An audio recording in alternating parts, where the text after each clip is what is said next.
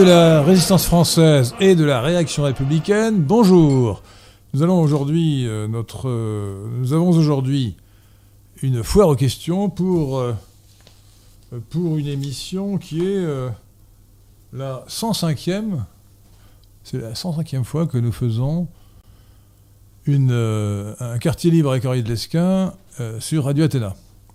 Alors cette foire aux questions sera participative, par définition vous me direz, mais il y aura non seulement euh, les questions que vous poserez sur le fil de conversation de YouTube, mais également euh, une participation de mes trois collègues qui font euh, l'émission avec moi, c'est-à-dire Pierre de Tirement, bonsoir Pierre de Tirement, Patrick Catellon, euh, cher Patrick, et Maurice Seclin. Bonsoir, bonsoir à tous. Alors je compte sur Maurice Seclin qui a un esprit de, de- de contradiction chevillée au corps pour alimenter la discussion.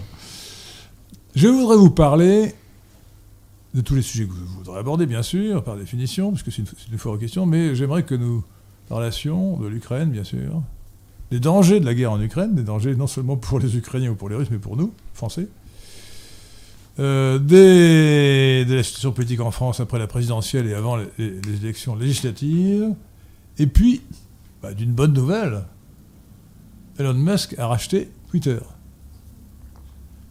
43 milliards de, dollars, il fallait les avoir, hein, euh, c'est beaucoup. Il paraît que c'est l'homme le plus riche du monde. euh, alors, euh, il y a toujours dans, à droite ou à l'extrême droite des gens qui font la fine bouche.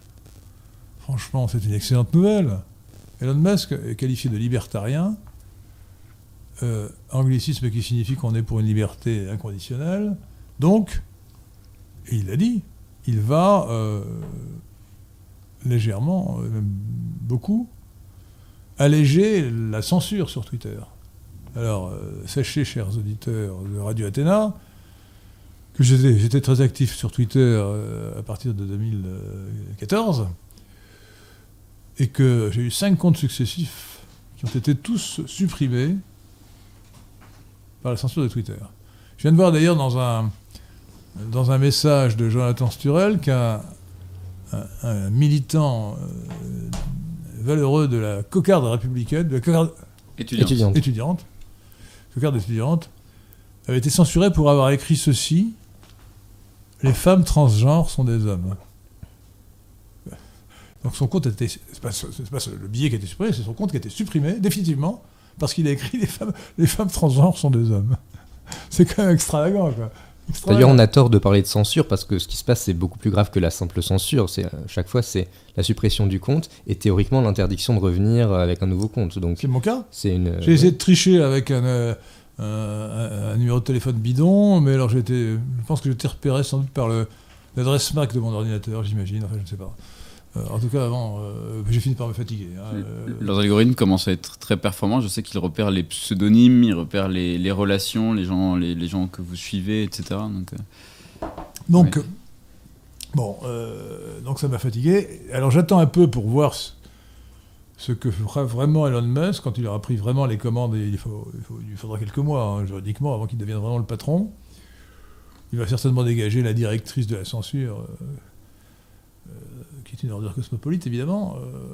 euh, et euh, si, si, tout se passe comme prévu, eh bien je, oui, il a même dit, paraît-il, que tous ceux qui ont eu un compte euh, supprimé depuis 5 ans pourront demander leur intégration, le, le rétablissement du compte. Moi, je compte le faire, évidemment. J'ai l'intention de le faire si jamais c'est ce qui se passe. Vous aurez 5 comptes alors. Bah oui, pourquoi pas. Je peux avoir un compte, un compte dormant, comme ça, si jamais un compte était quand même supprimé, il me resterait les autres. ou Je pourrais, de toute façon, euh, euh, je pourrais en, concéder certains aux militants du PNL. hein, euh, voilà. hein, par exemple, Boris Seclin pourrait réutiliser l'un des cinq comptes. Que, autrefois, d'ailleurs, l'un des comptes était, je crois que c'était le compte Lesquin 2017, qui était géré par des, des militants. hein. C'est-à-dire que moi, j'en aurai 20 quand il libérera les, les comptes bannis. Alors, À ce point. je ne savais pas quoi faire de tous ces comptes. Ah oui, à ce point-là. Bien, donc, euh, donc euh, alors, ce qui est très intéressant, c'est de voir la réaction à ce salopard de gauche. Alors, ça fait penser évidemment à la formule de. le- de il n'y a pas d'ennemi, euh, c'est injuste pendant la révolution. l'horrible révolution de 1789, je disais pas de liberté pour les ennemis de la liberté. Et là, euh, la liberté fait peur. Fait peur à la gauche. La gauche, euh, la gauche, euh, et surtout la gauche cosmopolite qui domine actuellement, s'impose par le refus de la liberté. Et l'excellent Vladimir Poutine, président de la Russie, a qualifié l'Occident de l'empire du mensonge. Ben, c'est exactement ça. Nous vivons dans l'empire du mensonge. Alors, bien sûr, nous avons le mensonge du Covid, nous avons le mensonge du climat, euh, quelques mensonges historiques sur lesquels je n'épiloguerai pas, euh, et euh, enfin le mensonge, mensonge des catastrophes, le, mensonge de notre histoire. voilà, bon. Nous vivons dans l'empire du mensonge. Et tout à l'heure, quand nous parlons de l'Ukraine, je, montrerai comment la désinformation, qui est une forme de mensonge, fonctionne à propos de l'Ukraine dans les médias français. Et donc, il faut faire de la réinformation. Information, je me, je me flatte d'avoir été l'inventeur de la formule, sinon du concept. Et donc, Radio Athéna, chers auditeurs, chers amis de la résistance française et de la réaction républicaine, est une radio, une radio, une radio un peu télévisée d'ailleurs, hein, une chaîne YouTube, de la réinformation. Quelle est la définition de la réinformation, euh, cher Patrick Catellon C'est tout ce qui permet de lutter contre la ah. désinformation. La réinformation, ce n'est pas la désinformation à l'envers, c'est le contraire de la désinformation. Ce n'est pas la désinformation en sens contraire, c'est le contraire de la désinformation. Et comme nous avons la religion de la vérité, nous disons des choses même quand elles nous déplaisent. Bon, alors, euh, pour être tout à fait sincère, s'il y a deux, hypothèses qui me paraissent rationnellement aussi probable, j'aurais tendance quand même plutôt à, diffuser celle qui me paraît la plus intéressante pour notre cause, d'accord? Mais ça ne va pas au-delà. Nous devons avoir la religion de la vérité. D'ailleurs, regardez, Pierre de Tirmont a mis en ligne notre sagesse des nationaux libéraux. Ce compendium doctrinal qui va bientôt être augmenté, augmenté, enfin, dans les commentaires, hein, pas dans, le, les apophthegmes, les aphorismes. Euh, nous disons, nous, nationaux libéraux, nous avons la religion de la, religion de la vérité. On est d'accord là, hein y compris Richard Guimau qui, qui boude dans son coin. Hein J'écoute. Je t'en prie. Toton Laton commence en vous demandant euh, ce que vous pensez de la nouvelle datation du suaire de Turin, datation, donc la datation contemporaine du Christ écoutez, je vais beaucoup, mais j'ai fait autrefois, je crois que je, l'ai fait sous pseudonyme, mais je la mettrai en ligne, je pense, euh, un, texte pour expliquer que, évidemment, la sphère de Turin n'est pas un sphère, il n'y a même pas de Turin, il y a trois, et c'est un faux, voilà. Ne vous en déplaise, c'est un faux. Ça ne fait strictement aucun doute. Quand je dis que ça ne fait aucun doute, euh, je me rappelle avoir lu un article dans le Figaro du révérend père Maldamé, un prêtre, pas, pas un hérétique, enfin peut-être un hérétique, j'en sais rien, en tout cas un prêtre, disant le dossier historique n'est pas en faveur de l'authenticité. Mais oui, le dossier historique est très simple. L'évêque de Troyes, encore une fois, pas. Euh, pas. Euh, Tipercombe. Euh, non, l'évêque de Troyes au XIVe siècle a fait une enquête et il a retrouvé le faussaire. Alors les, gens qui sont complètement abrutis me disent Mais non, mais quel est le nom du faussaire J'en sais rien, je ne sais même pas si on le trouve dans le dossier. Ce qui est sûr, c'est que l'évêque de Troyes a dit C'est un faux et j'ai retrouvé le faussaire qui a reconnu qu'il l'avait fabriqué ça devrait suffire à, clore la discussion quand même. Enfin, voyons. Et l'évêque de Troyes, le successeur de cet évêque de Troyes, ne, me dites pas euh, quel nom de cet évêque de Troyes, j'en sais rien, mais je, crois que je, vous pouvez le retrouver. Bon, euh, a dit la même chose, donc c'est, donc c'est clair. Euh, le, deuxième argument qui devrait suffire aussi, indépendamment du premier, mais s'il en était besoin, c'est un argument tout bête. Vous n'avez qu'à faire une expérience toute bête, prenez une poupée, prenez une poupée, enduisez-la d'encre ou de peinture, enroulez-la dans une étoffe ou dans une feuille de papier, et puis développez. Vous verrez que la forme sera. Euh, vous verrez que l'image du corps sera complètement déformée. Donc si vraiment cette étoffe était un suaire, s'il avait enveloppé un, corps d'homme, que ce soit d'ailleurs le Christ ou n'importe qui, un homme ordinaire, en développant le suaire, si le corps avait, s'était marqué sur l'étoffe, en développant l'étoffe, on aurait une image complètement déformée. Évidemment, une image complètement déformée ne serait pas propice à la vénération. Donc il n'est pas très difficile de savoir comment ça a été fabriqué. Euh, le, le a dû faire un, un relief. Un relief, puis il a imprimé euh, l'étoffe sur le relief. Alors, euh, en plus, comme euh, à la demande du Vatican, il y a eu une, expertise euh, de l'ancienneté qui, le carbone 14 a démontré que euh, c'était bien le 14e siècle et ça a confirmé la date. Bon. Mais tout le reste, c'est- complètement pipeau. Les gens qui vous disent, mais on en a parlé déjà. Déjà, une étoffe, euh, euh, en fait, les- les- différentes étoffes qui ont été évoquées n'avaient pas du tout la même euh, configuration que le, prétendu suaire de Turin. Euh, Et tout le reste, c'est du bobard, du délire. Alors, est-ce qu'il y a. Je pense qu'il y a des gens sincères, puis il y a vraiment des charlatans complets. Upaski, euh, qui s'appelle pas Upaski d'ailleurs. Euh, je me rappelle plus comment il s'appelle, sinon je, vous dirai son nom. Euh, en plus, il parle même pas anglais, parce qu'il il a pris ce pseudonyme de, de, de, Pinsky pour dire haut dans le ciel, up in sky. Mais sauf que, sauf que sky, c'est pas heaven en anglais. En anglais. Oui, Le ciel physique, c'est sky. Le ciel euh, spirituel, c'est heaven. D'où la, de la vieille blague, sky my husband. C'est mon mari. Euh, donc, euh, euh, donc, Upinsky, qui est un charlatan complet, un sophiste total, euh, raconte littéralement n'importe quoi. Donc, il y a un délire, un délire de charlatanerie qui s'est développé.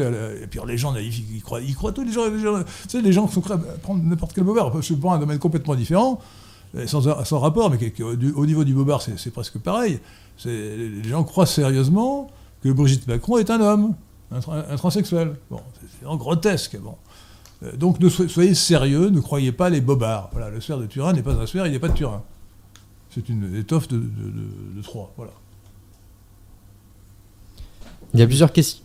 Est-ce que vous avez des arguments encore euh, pour. euh, Ah, les arguments, oui, bah, la la question portait sur euh, la dernière euh, datation Ah qui oui, aurait bah, été bah, faite grâce à une, euh, fait, méthode. euh, Qui a fait cette datation Je sais pas. Bah, c'est un charlatan, des bidons, c'est complètement bidon. Enfin, char- Non, mais attendez, je pense qu'il y a des gens sincères, mais il y a vraiment des charlatans, hein, des, des- gens qui truquent délibérément les choses. hein. Euh, on, prétend avoir retrouvé, je ne sais plus quelle, euh, euh, graine euh, ou parcelle de, euh, plantes qui ne seraient propres à la tout ça, c'est complètement bidon. on est dans le délire total. Encore une fois, l'évêque de Troyes, au XIVe siècle, a retrouvé le faussaire. C'est terminé, voilà. Allez, circuler, il n'y a rien à voir. Euh, je n'ai pas d'autres arguments. Je me souviens d'une conférence que à laquelle j'avais assisté quand j'étais jeune. J'étais en voyage en Irlande et j'avais euh, 13-14 ans. Et donc c'était un prêtre qui m'avait euh, justement euh, fait toute une conférence pour, pour nous expliquer à quel point c'était un vrai justement. Et, euh, et l'argument de, l'argument de la c'était euh, pour, pour, pour le- celle du XIVe siècle, c'était le fait qu'il y avait eu euh, un incendie à un moment donné et il y avait une, une- une partie qui avait été refaite, mais seulement une partie. Donc bon, je sais pas, je, je sais pas à quel point. Non, écoutez, je dis, euh, la question est réglée. Voilà, pour la-. Bon, moi, j'ai deux. deux, euh, alors, je, vous- je vous rappelle qu'il y a euh, une règle de, de preuve, la charte de la preuve.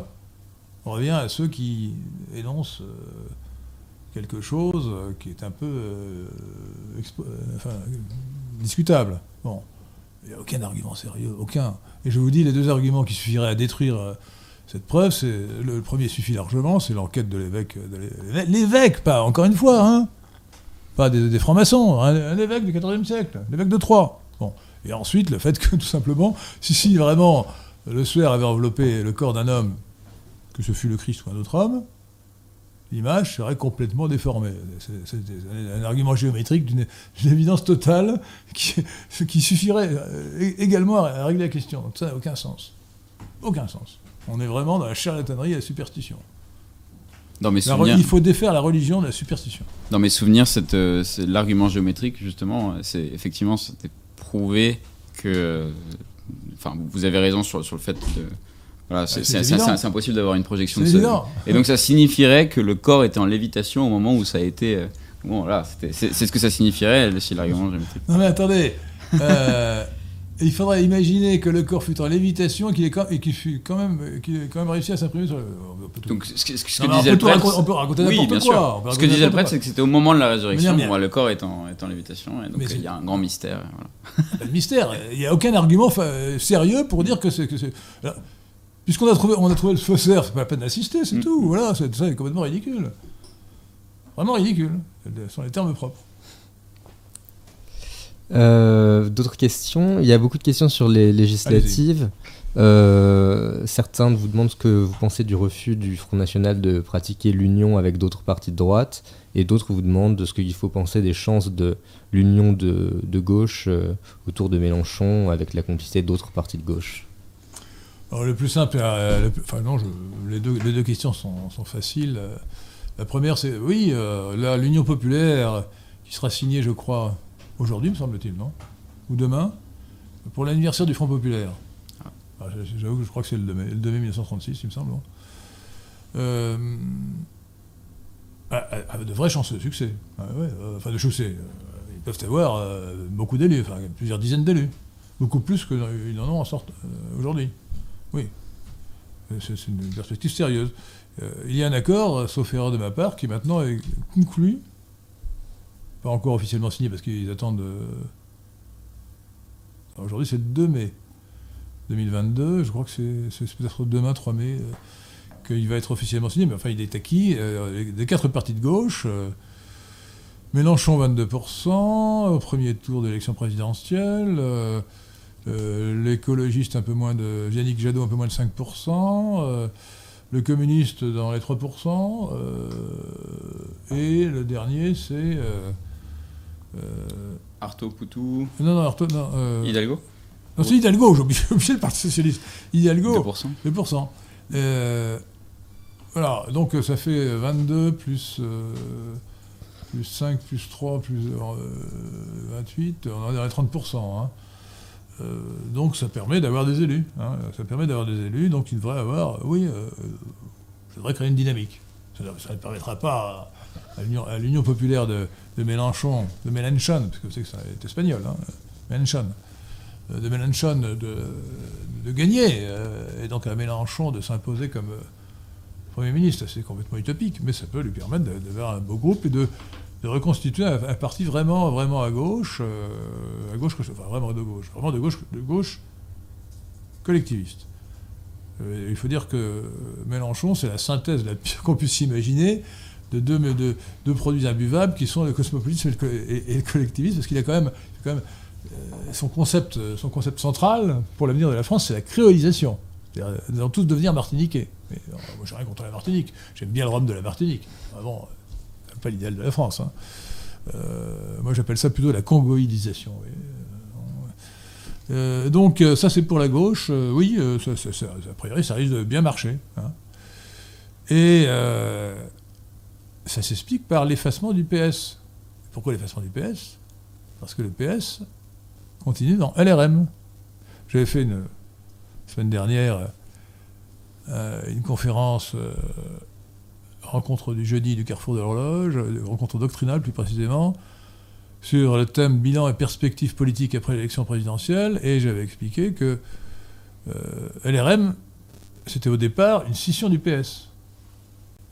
Oui, parce qu'on nous dit. Euh, on nous a fait croire, c'est la propagande, c'est incroyable, que Macron était un homme nouveau, sorti de rien, qu'il n'avait pas fait de politique, et que l'RM c'était un produit nouveau, en 2016-2017. Non mais attendez. Macron, Emmanuel Macron, a commencé par être militant du Parti Socialiste, il avait pris sa carte au Parti Socialiste. Ensuite, en, 2000, euh, 2012, il a été le conseiller économique de, de François Hollande pour la campagne victorieuse Ensuite, il a été à l'Élysée, secrétaire général adjoint, conseiller économique de François Hollande, président de la République. Et ensuite, il a été son ministre de l'économie. Et enfin, lorsqu'il a créé l'RM, il a recruté, il a débauché essentiellement des gens venus du Parti socialiste. Sauf quelques-uns qui n'étaient pas euh, inscrits au PS, mais qui étaient des anciens de, l'entourage de, Strauss-Kahn. Donc, euh, LRM, c'était au départ une scission du Parti socialiste qui a évincé le PS euh, après le succès de, son candidat Macron en 2017 à la présidentielle. Alors, je vais revenir sur LRM, mais je vais dire un mot de, à droite. La question, c'est que doit faire, que doit faire le RN euh, Oui, que pensez de son attitude et son refus de. Il a bien raison. Attendez. Il faut détruire Zemmour et Reconquête. Je ne dis pas ça par animosité particulière, c'est une imposture Donc il faut se réjouir de la déroute d'une imposture, celle de Zemmour, et il faut éradiquer le zémourisme. Voilà. Euh, et, politiquement, ça ne servira à rien euh, au RN de s'allier avec Zemmour, euh, avec Reconquête. Rien. Et je, signale aux hémorroïdes qui m'écoutent et qui auraient envie de se présenter aux élections législatives, et, si vous en connaissez, il faut leur dire, vous savez, vous n'aurez pas 5%. Hein. Je signale que 5%, c'est le seuil qu'il faut atteindre. Je crois que c'est 5%, pas 3%. Hein, Pour le remboursement Oui, je crois que c'est 5%. Euh, alors 5% à la présidentielle. Je ne sais plus si c'est 3% ou 5% pour la. Non, je crois que c'est 5%. Je crois que c'est 5%. Oui, non, c'est 5%. non, non. C'est bien 5% euh, pour le remboursement. Donc, vous, chers amis hémorroïdes, je vous signale que si vous avez l'audace de vous présenter aux législatives, vous ne serez pas remboursé de vos frais. Voilà.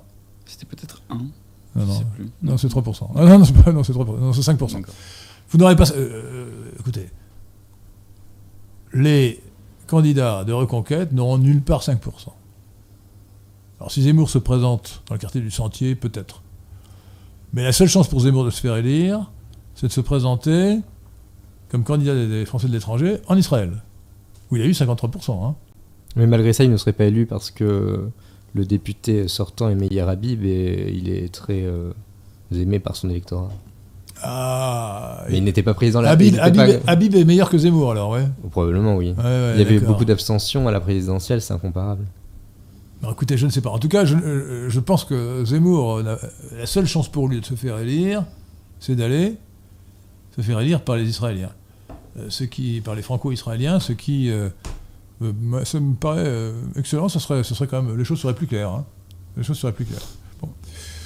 Donc, euh, le RN n'a aucun intérêt à laisser subsister à son côté des candidatures de division, des gens qui ont un, nouveau parti qui a débauché plusieurs de ses responsables, qui l'ont trahi. Hein. Donc l'intérêt politique, euh, objectivement, indépendamment de tout sentiment, c'est de, liquider, de liquider euh, Reconquête.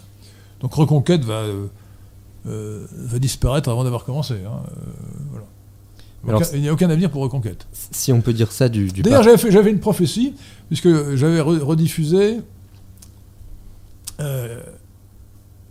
une image, enfin, oui, une affiche je crois que c'était une affiche de Reconquête qui montrait un avion euh, qui fonçait vers le haut, vers le haut du ciel, et j'avais dit cet avion va s'écraser à Tel Aviv le 10 avril 2022.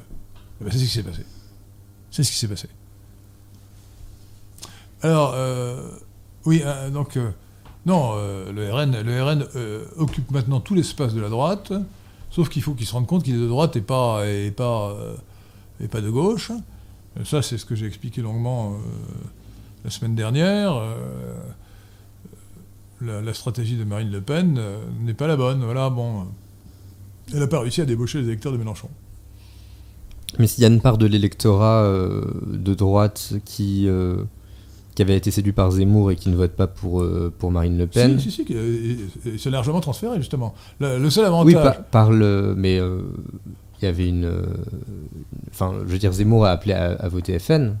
Ouais, et, ben et, il, espérait une, une, une, alliance peut-être à plus long bah, terme. Évidemment, c'est pour ça qu'il l'a fait. Mais, mais euh, ce ne sera pas le cas euh, aux, prochaines élections. Et, alors, si vous voulez, d'autant moins, le, RN a d'autant moins d'intérêt à s'entendre avec Zemmour, c'est que Zemmour a fait des, bons résultats dans les, beaux quartiers. À Versailles, à Neuilly-sur-Seine, dans le 16e arrondissement de Paris ce qui était très caractéristique, c'est-à-dire que au départ, lorsqu'il était annoncé dans les sondages à 15%, les trois quarts de ses électeurs potentiels venaient de l'IRN. Et ensuite, la logique du vote utile a siphonné son électorat. Et, donc il y est resté euh, principalement des électeurs revenus, le, quart restant, quoi, les électeurs venus de LR. et il a servi de sas des gens qui ne voulait pas voter pour les Le Pen, père ou fille, parce que c'est pas convenable, n'est-ce pas? Marie Chantal, dans le 6e arrondissement, ne vote pas pour les. Euh, ils ont voté, pour certains d'entre eux, enfin, peut-être pour 5% de, la population, des électeurs quand même, pour euh, Zemmour, qui tenait pourtant des propos plus ouverts, en apparence plus, plus, plus à droite que Marine Le Pen, parce qu'il était juif. Donc il était convenable. Mais justement, est-ce que le, le, RN ne risque pas de perdre ce SAS qui n'aura été valable, qui n'aura été utilisé qu'une fois, et euh, de perdre euh, à nouveau cet électorat qui a voté pour lui euh, au deuxième tour, mais qui ne votera pas pour lui aux législatives? Je, pense que je pense qu'il n'a pas. Non, il, peut en perdre. Mais je crois d'ailleurs qu'assez habilement, Jourdain Bourdalou, alias Jordan Bardella, président par intérim du RN, a déclaré que il était pour le partisan d'un désistement euh, national euh, bah, ou patriotique, c'est-à-dire que le candidat patriote arrivé en tête devrait avoir le report des autres candidats patriotes. Et les autres candidats patriotes, euh, en fait, ce sera toujours le RN qui sera en tête. Donc, sauf peut-être dans, le quartier du Sentier, si Zemmour si, pas Nantes. Mais comme le, RN a, fait 5% à Paris, au premier tour, et pas plus au second. Hein. Nous remercions Alfonso Cazzo. Merci. Qui, pour le don de 10 euros. Trouvez-vous des similarités dans les cultes d'Apollon, de Zoroastre et Bouddha avec celui du Christ? Si oui, lesquels? Bah, Sur Zoroastre, euh, j'ai fait un article sur la question. Hein. Euh, il y a une transmission des dogmes. Hein. Euh, lisez l'article qui est en ligne sur lesquin.fr qui s'appelle Zoroastre et nous, les origines zoroastriennes de l'Occident chrétien. Donc oui, le zoroastrisme est très antérieur au judaïsme lui-même et au christianisme. Euh, en résumé, donc le Zoroastre c'est 1200 ans avant Jésus-Christ, le zoroastrisme c'est donc beaucoup plus ancien que, le judaïsme, dont les, livres saints les, plus anciens n'ont pas, été faits avant le, 7e siècle et, avant le règne de, Josias, roi de, roi de Judée, de Juda. Et tout se passe, comme je l'explique dans l'article, tout s'est passé à partir de 539 avant Jésus-Christ, lorsque Cyrus, l'empereur perse qui a fondé l'empire perse, Achéménide, euh, a pris Babylone, Babylone en Mésopotamie, aujourd'hui en Irak, où les, Juifs, en tout cas les élites juives, avaient été déportés par euh, le Babylonien euh, Nabucodonosor. Et Cyrus a libéré les Juifs, qu'ils ont, qu'ils ont considérés comme leur messie, Isaïe le qualifie de Messie. Et euh, c'est à la suite de cela que les idées euh, zoroastriennes euh, se sont infusées dans le judaïsme et que le judaïsme s'est vraiment constitué. C'est-à-dire qu'il y a un judaïsme d'origine, une religion primitive, qui croit à un dieu méchant, un dieu ethnique méchant, Yahvé, qui, qui n'est même pas monothéiste, d'ailleurs, qui, croit que ce dieu, il, faut, il, faut, adorer Yahvé lui seul, mais, pas les autres, mais les autres dieux existent quand même. Euh, c'est ce qu'on appelle ça le mouvement Yahvé seul. Euh, dans ce judaïsme primitif, euh, les hommes, les âmes se retrouvent dans le shéol, sans tenir compte de leur mérite. Il n'y a pas d'enfer et de paradis ni de jugement après la mort. Et donc, le, le, judaïsme, et surtout le christianisme après le judaïsme, a hérité de dogmes, du monothéisme, euh, l'immortalité de l'âme, le jugement après la mort, l'enfer et le paradis, euh, le, jugement dernier, la résurrection des morts. Euh, donc, il y a eu transmission des dogmes. Pas de tous les dogmes, il ne faut pas réduire le christianisme au, judaïsme antérieur, bien sûr, et donc non plus aux zoroastrisme. Pour ce qui est du bouddhisme, il y a eu transmission de la morale et euh, de la pratique. C'était euh, bien expliqué euh, par le grand savant André Dupont-Sommer dans un article qui s'appelle Essénisme et, bouddhisme, où il montre comment les missionnaires d'Ashoka, vers combien? 350 ans Jésus-Christ, sont allés dans tous les sens, sont allés notamment au Proche-Orient, et donc les principes du bouddhisme, les principes moraux du bouddhisme sont passés dans cette forme de judaïsme qu'on appelle l'essénisme, dont, dont, était issu euh, Saint Jean-Baptiste et après lui euh, le Christ. Renan, qui n'était pas chrétien, il est vrai, qui était défroqué, avait dit euh, le christianisme est un, essénisme qui a réussi. Donc, la morale du, du zoroastrisme est une morale de justice et pas de charité. Ahura Mazda, le dieu suprême, le dieu unique des Zoroastriens, dans la forme pure du zoroastrisme, euh, j'allais dire, ne fait pas de quartier. il, ne pardonne pas. Il est juste, mais il ne pardonne pas. Donc la morale de compassion, de charité, qui est l'essence du christianisme, de la morale chrétienne, hein. comme a dit saint Paul, si tu n'as pas la charité, tu n'as rien. Tu n'es rien. Elle vient du bouddhisme. Ce qui a été transmis aussi euh, du bouddhisme au christianisme, c'est le monachisme. Il n'y a pas de moine dans les autres religions. Hein. Bouddhisme et christianisme. Un peu dans les. Peut-être, et encore, euh, c'est difficilement comparable, dans l'hindouisme sous l'influence du bouddhisme. Donc vous avez euh, l'addition de l'influence zoroastrienne, ben, c'est pas de l'influence d'ailleurs, c'est de la transmission zoroastrienne de la transmission bouddhique, qui sont venus par le judaïsme ancien, et plus précisément par l'essénisme jusqu'au christianisme. Et donc, euh, je peux vous annoncer le plan de mon futur livre euh, sur le sujet, qui va élargir l'article que j'ai fait. Ça s'appellera Les origines indo-européennes du christianisme. Euh, et il y aura une première partie euh, zoroastrisme et christianisme, transmission des dogmes. Deuxième partie bouddhisme et christianisme, transmission de la morale. Troisième partie hellénisme et christianisme, transmission de la philosophie. Quatrième partie, euh, quatrième partie hindouisme et christianisme, convergence sans influence. Certaines convergences qu'on trouve, oui, mais qui ne ne résulte pas d'une influence, semble-t-il. Euh, euh, cinquièmement, euh, cinquièmement le dogme de la Sainte Trinité, consécration de la tradition indo-européenne. Sixièmement, Rome, Byzance et la chrétienté, l'Église, institution indo-européenne. Septièmement, judaïsme et christianisme, la lettre et l'esprit.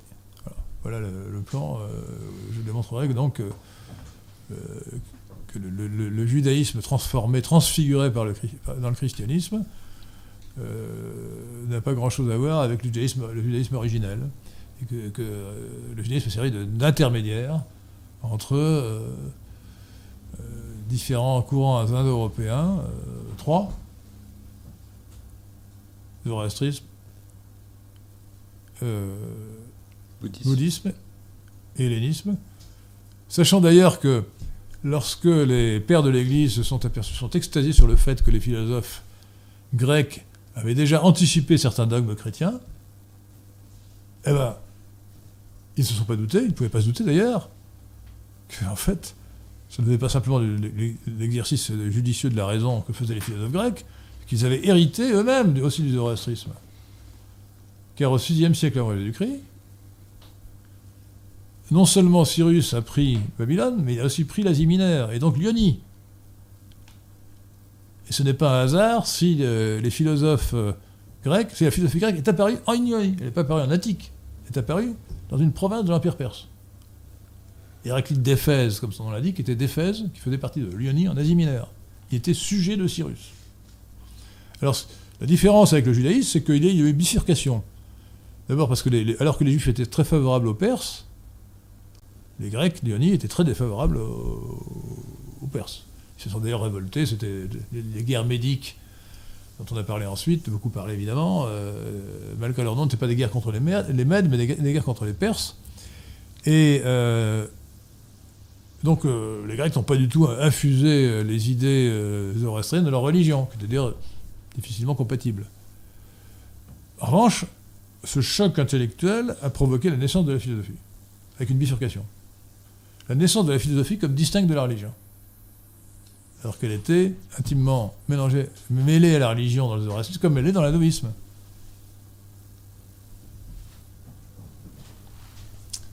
Voilà. Euh, ah oui, euh, sur euh, non Apollon, aucun rapport. Hein, aucun rapport entre Apollon et le Christ. Hein. Non. On a, fait, on a établi des rapports entre Dionysos et le Christ, mais ça me paraît quand même douteux. Mais non. Euh, L'hellénisme a apporté sa philosophie. Lorsqu'on lit au début de la euh, du quatrième évangile, quatrième et dernier évangile, l'évangile selon saint Jean, au commencement était le verbe, c'est le logos en grec. Et le logos, évidemment, le principe, un principe central de la philosophie grecque depuis ses débuts, depuis Héraclite. Ça vous ouvre des horizons, euh, Maurice Seclin. Hein mais ça, attendez, alors je, vais sous-titrer sans modestie, je ne me prends pas pour Copernic, hein, parce que je, vais essentiellement récapituler ce que les gens ont dit avant moi. Sauf que personne n'a fait la synthèse. Je vais appeler sous-titrer mon livre, mon futur livre, Révolution copernicienne dans l'histoire des religions. Nous sommes impatients de le lire. Euh, Ulysse Guégan nous salue et vous demande ce que vous conseillez à un jeune souhaitant s'impliquer en politique. Écoutez, euh, pour l'instant, si, vous voulez, si vous voulez vous impliquer en politique, euh, du point de vue très concrètement électoral, bah, allez au RN. Franchement, il n'y a rien d'autre. Hein. Il n'y a rien d'autre. Et puis attendez, soit que Marine Le Pen euh, laisse la place à Jourdain Bourdalou, euh, alias Jordan Bardella. Oui, je suis obligé de répéter parce que les gens ne comprennent pas forcément que j'ai traduit euh, de, l'anglais en français Jordan et de l'italien en français Bardella. Hein. Donc, concrètement, oui, il faut aller au RN. Hein. Aujourd'hui, il n'y a pas d'autre solution. Hein. Voilà. moins de vouloir. Alors, si vous vous intéressez plus à la métapolitique, il faut venir au PNL le PNL, c'est quand même l'avenir. Hein, ce sont les idées qui mènent le monde. Donc ce sont demain les idées du PNL qui, mènent, dans le monde, les idées nationales-libérales. Et d'ailleurs, euh, pour arriver au pouvoir, il faudra que le RN comprenne qu'il doit devenir un parti national-libéral. Il peut fusionner avec le PNL d'ailleurs. Salter demande ce que vous pensez de l'expatriation fiscale, par exemple, pour échapper au macronisme. Euh, écoutez, euh, ce que j'en pense, c'est qu'il euh, ne faut pas que les impôts obligent les gens à partir. Alors quand c'est un artiste, euh, ou prétendu tel, quand c'est un, gars qui donne des coups de pied dans le ballon, dans un ballon qui n'a rien fait, et qui gagne des millions d'euros, bon, moi qu'il s'en aille ou qu'il reste, ça, m'est égal. Hein, bon. mais ce qui est grave, c'est que cette expatriation des talents, appauvrir la France. Alors, notre programme, le programme du PNL, consiste à dire euh, il faut supprimer, les droits de succession, purement et simplement, parce que ce sont des droits, c'est un impôt intolérable, contraire à tous les principes. Et deuxièmement, il faut maintenir en revanche l'impôt sur la fortune, et notamment sur la fortune euh, mobilière, mais à faible taux. L'impôt sur la fortune existe dans un pays libéral qui s'appelle la Suisse. Ce qui est scandaleux, c'est qu'il il soit réduit à la fortune immobilière depuis le candidat de la finance apatride, à savoir euh, enfin, le président de la finance apatride plutôt, autrement dit Macron, et deuxièmement que les taux soient exorbitants et montent jusqu'à euh, presque 2%. En revanche, en dessous de 0, à 0,2 ou 0,3%, c'est tout à fait raisonnable. Il ne faudrait pas que ça dépasse ça à 0,5%, 5 pour 1000. Sinon, c'est normal que les gens les plus riches contribuent euh, en fonction de leur richesse au budget de la France. Euh, Ulysse Guégan demande si vous voyez Marine Le Pen se représenter en 2027 et sinon qui pourrait lui succéder et quel regroupement d'individus serait assez compétent pour gouverner et appliquer nos idées?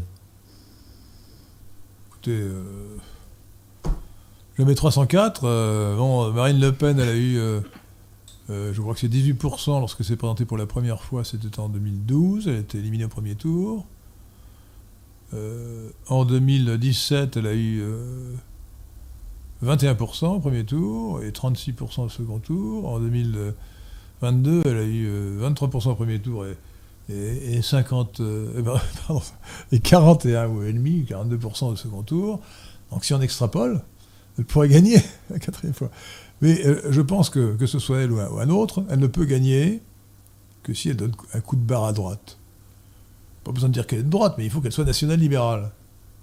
on a, c'est simple, on a trois blocs maintenant ah oui, je ne l'ai pas dit tout à l'heure. Le, bloc, j'ai dit tout à l'heure que LRM avait été créé comme euh, une scission du PS.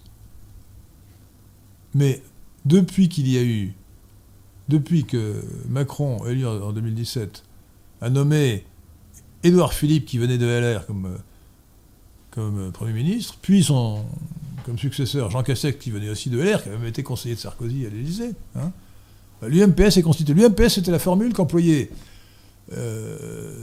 Jean-Marie Le Pen et sa fille aussi, Marine Le. On a achevé l'opération.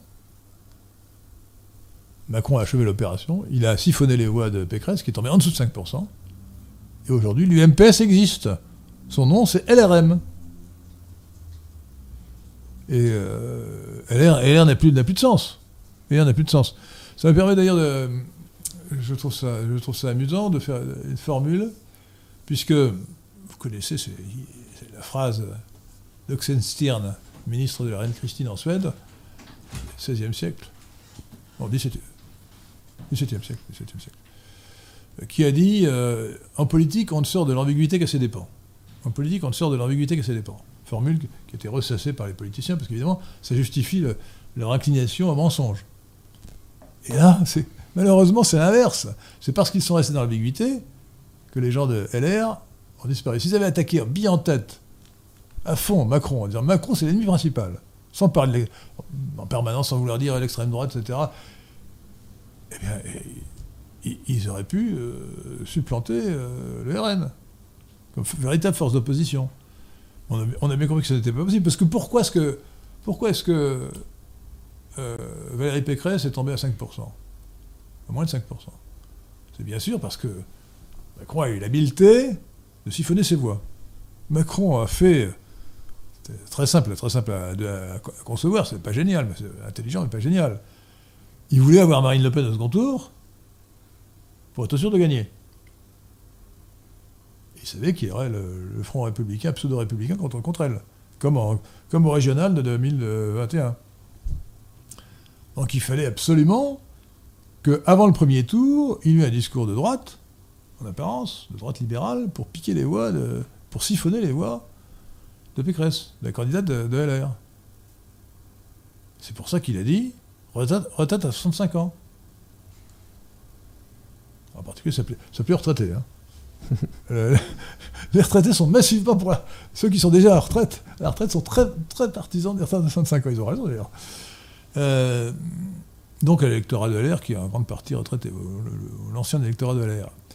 Donc, euh, il a fait ça, et il a donc ce qui était prévisible malheureusement a eu lieu, et tout ça à cause, de l'insuffisance stratégique de, de, LR, ce qui s'explique par les convictions de ces gens.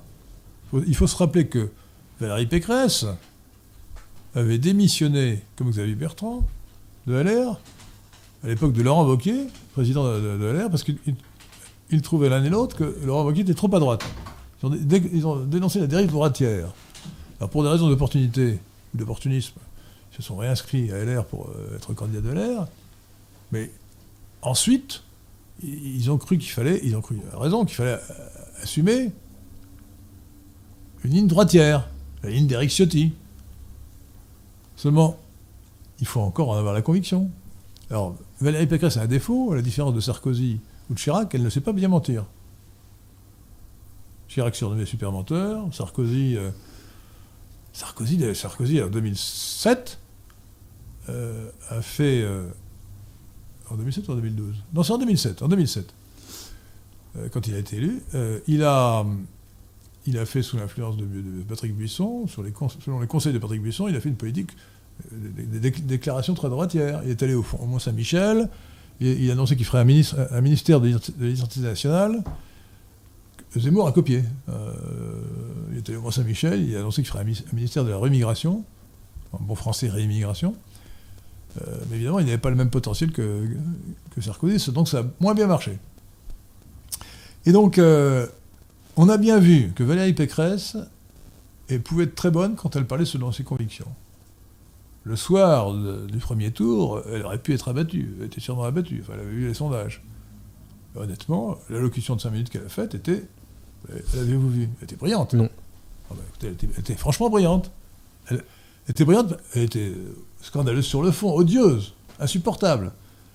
Parce qu'elle a, hurlé sa haine de ce qu'elle appelle l'extrême droite. C'est vrai cosmopolite. Hein. j'avais mis force 7 sur l'échelle de Richter du cosmopolitisme, alors que Macron était force 10. Je la relèverai bientôt à 8, euh, à 8 ou 8,5 maintenant. hein. Franchement, après cette déclaration, c'était vraiment la haine, la haine du cosmopolite contre, le, national. Euh, donc, euh, mais entre les deux, enfin, entre, entre son discours. Alors, s'il a raté son discours du Zénith sur, la forme, c'est parce que c'était un discours droitier et qu'elle ne pouvait pas. euh, c'est pas simplement parce qu'elle ne sait pas lire un prompteur, c'est parce qu'elle ne pouvait pas assumer un discours auquel elle ne croyait pas. Le lendemain, d'ailleurs, elle n'avait pas dans son discours de grand emplacement. Le lendemain, elle, a ce qu'elle disait. C'est lamentable. Je crois que c'est la, raison principale de l'échec, c'est ça. La, raison, la première raison, c'est que Macron a, donné un coup de barre à droite pour piquer les voix. Et la seconde raison, c'est que elle n'a pas assumé un discours droitier. Et euh, la troisième raison, c'est qu'ils n'ont pas attaqué bille en tête. Il fallait traîner, traîner Macron dans la boue et dire que c'était, dire que c'était un homme de gauche. D'où d'ailleurs le titre de notre, euh, de notre euh, communiqué du CDH, euh, Carrefour de l'horloge, pour la présidentielle, pour le deuxième tour, contre Macron, candidat de la gauche mondialiste. Et encore, en fait, c'est gauche cosmopolite, mais disons pour le, plus grand public, gauche, gauche, gauche mondialiste. Il fallait dire, Macron, c'est la gauche mondialiste. Donc aujourd'hui, on a trois blocs. On a la gauche mélanchonienne qui est essentiellement euh, collectiviste avec une bonne teinte de cosmopolitisme. Parce qu'en politique, vous savez, les, les- idées se mélangent. hein. Et ça, c'est le, bloc qui fait à peu près un tiers. Ensuite, le, bloc LRM qui fait un tiers, euh, qui a euh, siphonné à gauche le PS, à droite LR, qui est essentiellement cosmopolite, avec une bonne dose de collectivisme. Et puis il y a la, dro- la- la droite, la droite na- nationale-libérale dans son essence, euh, mais qui pour l'instant est portée par une, personnalité, Marine Le Pen, euh, qui euh, n'a pas compris, il ne veut pas, ce ne pas, pas ses convictions, qu'il faut être national-libéral. Il y a beaucoup de questions, notamment euh, quelques dons, enfin deux dons. J'aimerais, j'aimerais que nous parlassions de l'Ukraine, quand même. Enfin bon, dans le temps. Mais Alors, Il y a des questions sur l'Ukraine. Ah, non, Je je vais d'abord lire les, les ouais. dons et nous, Re- Restons, nous lirons posons- les questions sur la politique française. Là, nous sommes à la politique française. Twitter peut-être tout à l'heure, euh, pour la fine bouche, euh, avant- de finir. Et puis, euh, C'est-à-dire que les, les dons ont le, le talent de poser des questions qui n'entrent dans aucune des catégories que vous aviez Alors, prévues. les- commençons par donner le privilège à ceux qui ont euh, eu la, la bonté de nous faire un don. Il y a trois dons. Alors, don. Nabu donne 10 euros. Nabi, Nabucodonosor. Exactement. Euh, il vous C'est le, demande... c'est le méchant qui a déporté les Juifs à Babylone. Mais ce n'est, ce n'est pas son pseudonyme. Euh, ou en tout cas, c'est sous-entendu. Nabu, c'est l'abréviation. Nabucodonosor. Sûrement, sûrement. Euh, Nabucco, vous connaissez, vous connaissez l'opéra de Verdi, Nabucco. Non, ce n'est pas Nabu. Ah, il vous demande si vous pensez que les apparitions de Marie à Lourdes sont, sont réelles. écoutez, j'ai tendance à le croire. mais Moi, je suis pas. C'est pas dogmatique. On peut ne pas y croire. hein. Mais moi, je crois volontiers aux apparitions. oui, euh, aux miracles, aux apparitions. Dans, pas tous, mais à certains. Oui, à certains. Voilà. Oui. Et Joconde donne euh, 200 flo 2000 florins. 2000. euh, Florins. Florin. Son en français, florins, C'est hongrois. Flor- Florins, hongrois. Florin, hongrois. ouais. Et il vous demande si demain la Euh, France. alors, attendez, euh, est-ce que vous pourriez- est-ce qu'il pourrait préciser quel, quel est le cours je crois que. 5,37 Patrick a fait le calcul. J'ai Ah, vérifié. d'accord. 5,37€. Bah, c'est bien, merci beaucoup, monsieur. Et il vous demande. cher, cher ami. Il vous demande si la France annexait demain la Belgique et le Luxembourg, euh, faudrait-il considérer que les Belges et les Luxembourgeois autochtones sont des Français de sang? Oui, bien sûr. Bah, évidemment. Évidemment. Oui. Dans ma définition, euh, c'est la France. Ce sont les, Un Français de sang, c'est quelqu'un. C'est un homme de race caucasoïde, dont la majorité des ancêtres en l'an 1000 étaient très probablement euh, sujets ou ressortissants du royaume de France de l'époque ou des provinces rattachés par la suite à la France. Si ces provinces sont rattachées plus tard, bah, au moment où nous parlerons, euh, ils, ils seront français de sang, oui. Après la définition. La définition euh, est adaptable. Très bien. Il y a un dernier don d'Edouard de 5 euros. Pourquoi un dernier euh, Ah, en tout cas, de... Le plus récent, pour, l'instant, un plus récent don des- des- a- avant, de, avant de pouvoir parler de l'Ukraine, je voulais dire. Euh, Oh, il y en a d'autres encore des- hein, qui arrivent. Des dons Oui. Ah, les dons d'abord. les- Nous prenons sur les L'argent dons. d'abord. Edouard donc donne 5 euros. Il vous Merci. demande euh, ce que vous pensez des soutiens-gorge de Caroline Dubost payés par le contribuable. Coralie, Coralie, Coralie Dubost. Qu'est-ce que j'ai dit Carolie. Écoutez, Calories. là, euh, écoutez, euh, vous allez me faire fantasmer. ce qui n'est pas bien. Ce qui n'est pas bien. Je suis un homme marié. Euh, mais bon, euh, pas seulement ça soutien-gorge. C'est Oui, ça, ça, ça, ça ficelle. Excusez-moi. Euh, je me suis rattrapé, donc j'ai le droit de ne pas. hein.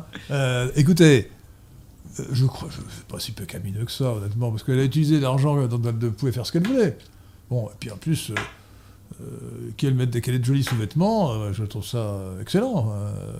Surtout excellent d'ailleurs pour ceux qu'elle fréquente, mais pour celui qu'elle fréquente peut-être. voilà, donc. euh, Je crois que c'était l'infâme Véran à l'époque, non? Ah, alors, c'est, alors, non, je le condamne. Alors, c'est abominable. Il- il le alors, je le mérite condamne. Alors, si c'est, si c'est, si c'est le véreux Véran, pas question. Ah, quelle horreur.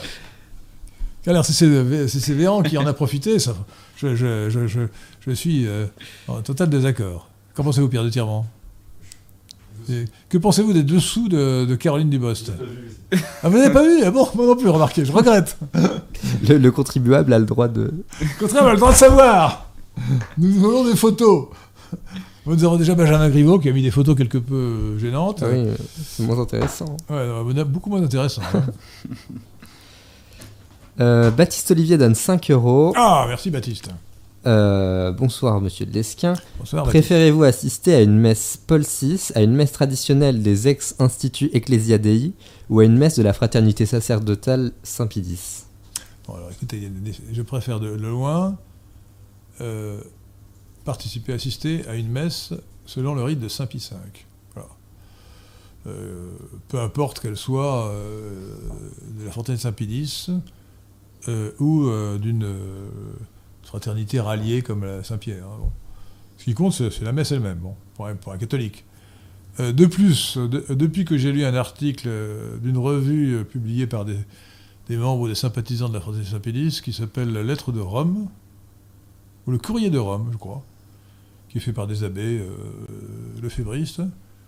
Je me pose sérieusement des questions sur la validité de la messe de, Paul VI. J'avais entendu parler de cette, discussion. Évidemment, Adrien Baudet avait certainement, euh, certainement expliqué que la messe de Paul VI c'est invalide, mais le sujet est sérieux, car euh, la réforme liturgique de Paul VI euh, présente la consécration sous la forme d'une commémoration. On, récite, on répète ce que le Christ a dit, selon l'Évangile, mais on ne dit pas que c'est le corps du Christ. Euh, Donc, euh, pour un catholique, euh, la question est de savoir si. Alors, les, auteurs de, ces articles dans le Courrier de Rome disent Ah oui, mais ce qui compte, c'est l'intention, l'intention du prêtre. Lorsqu'il dit ça peut être commémoratif, mais s'il dit dans l'intention de faire une consécration, c'est bon. J'ai quelques. Je me rappelle autrefois, on m'a expliqué, mais je n'ai pas vérifié sur le plan théologique ce que ça valait, que si un défroqué qui ne croit plus ni en Dieu ni en diable, mais qui, est un prêtre, euh, qui était consacré, récite, fait la messe, dit la messe, euh, récitant les formules de consécration, la messe est valable. Donc l'inten- l'intention ne compte pas. Ce qui compte, c'est que, un, qu'il est prêtre, parce qu'il était ordonné, et deux, qu'il dise la formule. Euh, Je ne vois pas comment on ne pourrait pas euh, appliquer ce raisonnement en sens inverse. C'est-à-dire, si la formule est mauvaise, l'intention ne change rien. Donc, je, pour écoutez, je n'ai pas tout à fait expertisé la question, si j'ose dire, mais je me pose de sérieuses questions. Il est possible, malheureusement, que toutes les messes considèrent soient invalides. Ce qui voudrait dire, ce qui- pourrait d'ailleurs avoir des, expliquer euh, l'abâtardissement de l'Église. Parce que si, si euh, l'Eucharistie n'est plus jamais valable, ben, en fait, euh, le viatique que représente l'Eucharistie est sans, sans- valeur, sans, sans- véritable valeur. Même l'intention qu'a le, fidèle le plus pieux euh, de, de communier, euh, s'il n'y a pas véritablement présence réelle, euh, un catholique doit considérer que ça ne peut pas avoir le même effet. La grâce ne peut pas agir de la même manière.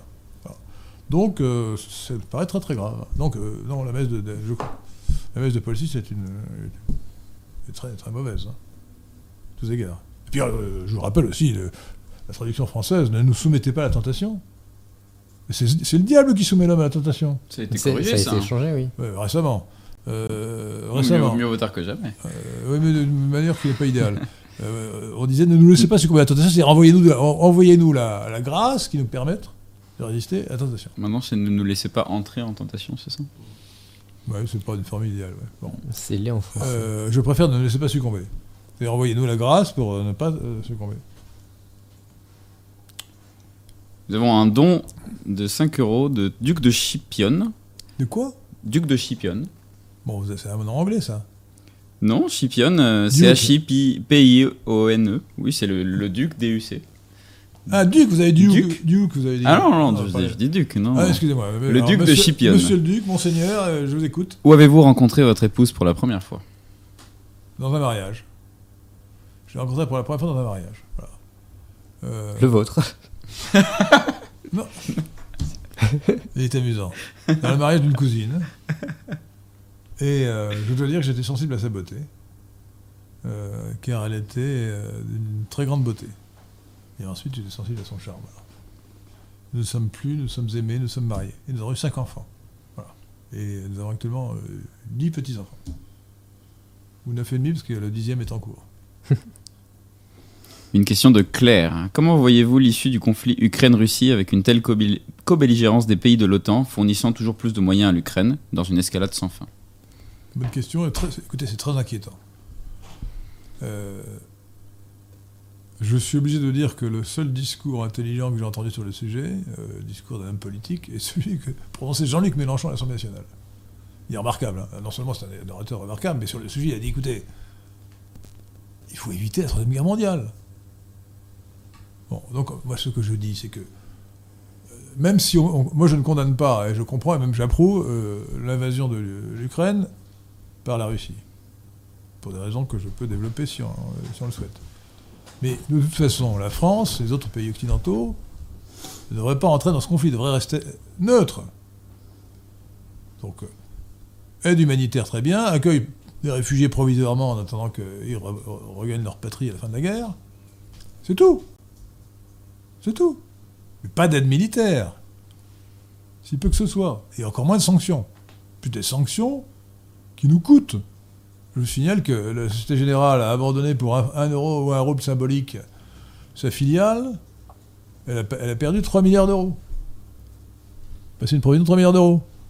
La, euh, je crois que c'est Total, Total, qui s'appelle maintenant Total Energy, a abandonné un projet gazier, un énorme projet gazier, provision 4 milliards d'euros.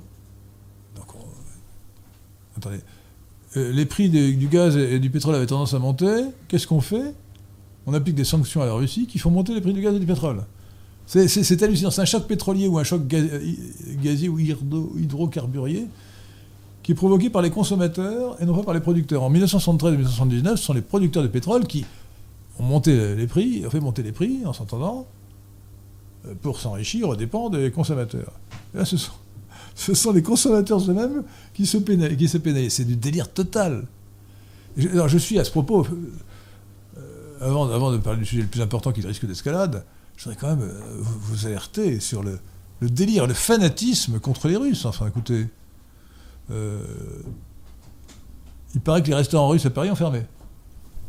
Euh, les gens de Leroy, Mer- Leroy Merlin n'avaient pas encore pas fermé ses boutiques euh, ou n'a toujours pas fermé ses boutiques euh, en Russie et les, clients de Leroy, Merlin injurient, euh, injurient les salariés de, de- la boîte. Euh, on a euh, on a supprimé un colloque sur Dostoïevski, le grand écrivain russe, qui devait avoir lieu à Milan. Les sportifs, les joueurs de, de tennis russes sont interdits à Wimbledon. Attendez, mais ça ça n'a aucun sens, enfin. Les chefs d'orchestre russes euh, sont exclus. C'est du délire. Ils ne sont pas en guerre avec la Russie. Et d'ailleurs, euh, ce qui est, peut-être le plus choquant, euh, on ne le dit pas, c'est la confiscation des biens des prétendus oligarques. D'abord, la, vérité oblige à dire qu'il n'y a pas d'oligarques en Russie. Il y en avait du temps d'Eltsine, et aujourd'hui le pouvoir est tenu par l'autocrate Vladimir Poutine, bien sûr, et par... S'il y a une oligarchie, c'est une oligarchie euh, euh,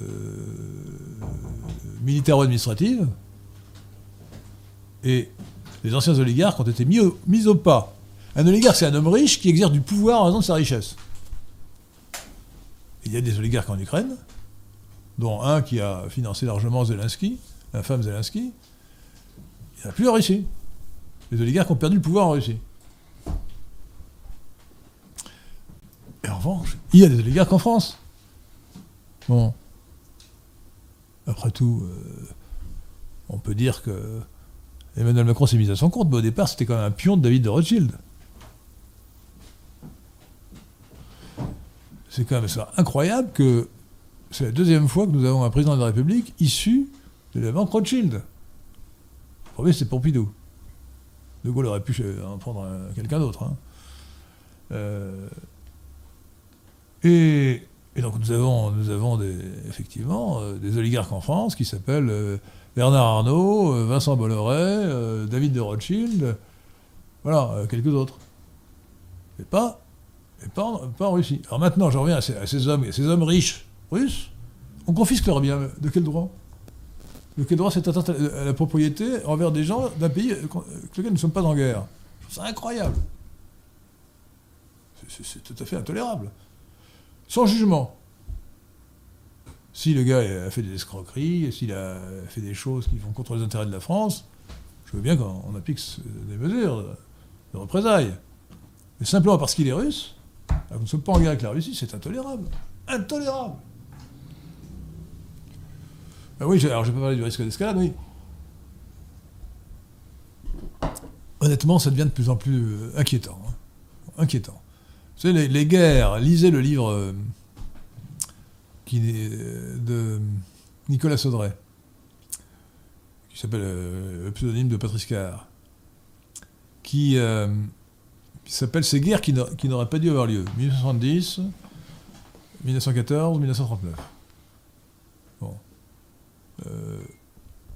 en 1970, euh, il n'y a strictement aucune raison pour que la France déclare la guerre à la Prusse. Hein. En 1914, on pensait que la guerre durerait six mois. Vous savez ce qu'il en été.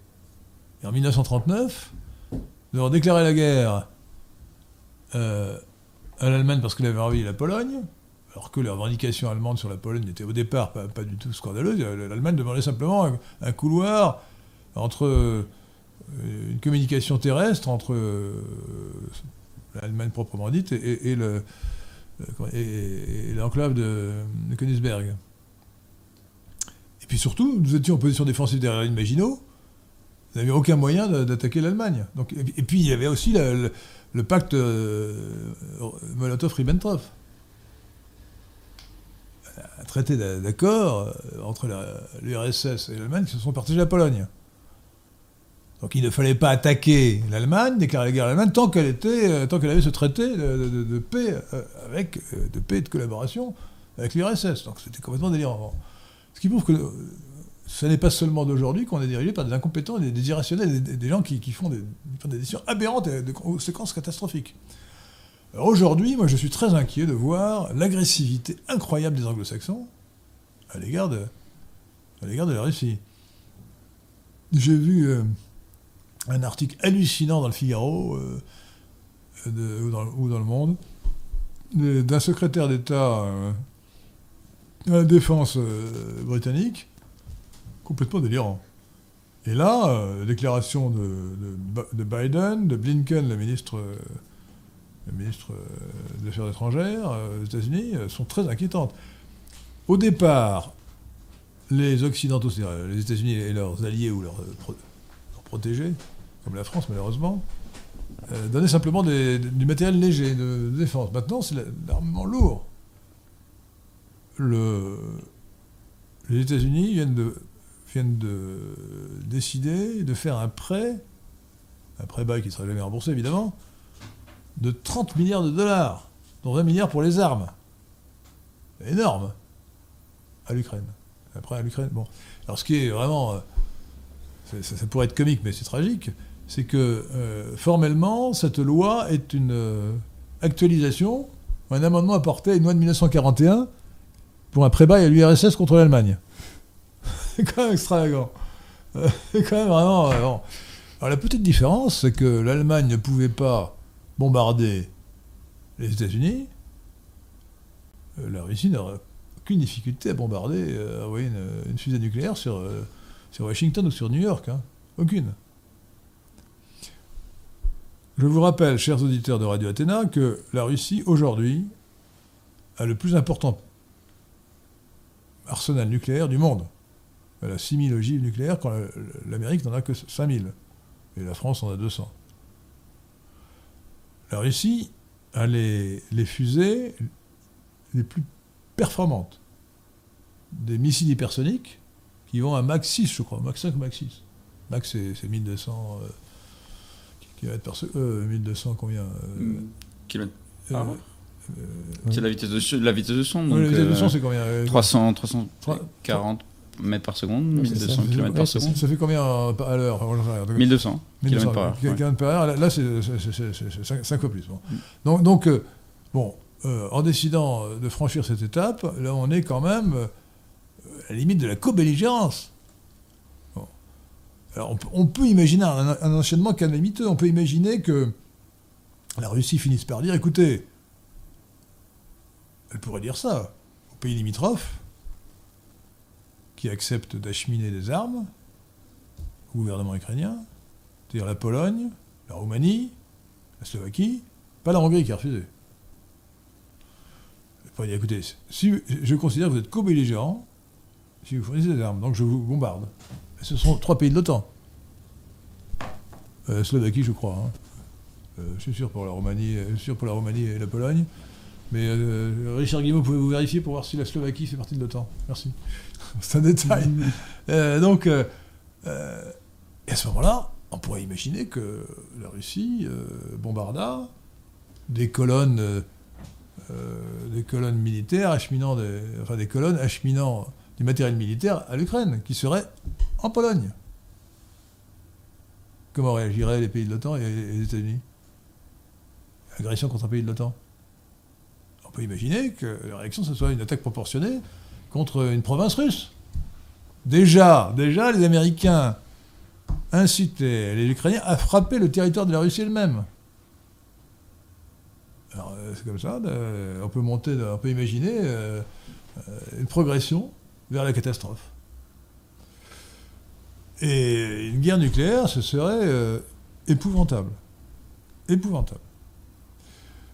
Si, euh, si la Russie, euh, comme, comme l'annoncent les Américains, finit par perdre la partie, ce que je ne crois pas vraisemblable dans cette hypothèse, que je ne crois pas vraisemblable, la Russie pourrait être euh, décidée à faire le, à jouer son va-tout, euh, commencer par envoyer des armes, tac- des armes nucléaires tactiques sur, le, sur les, les soldats ukrainiens.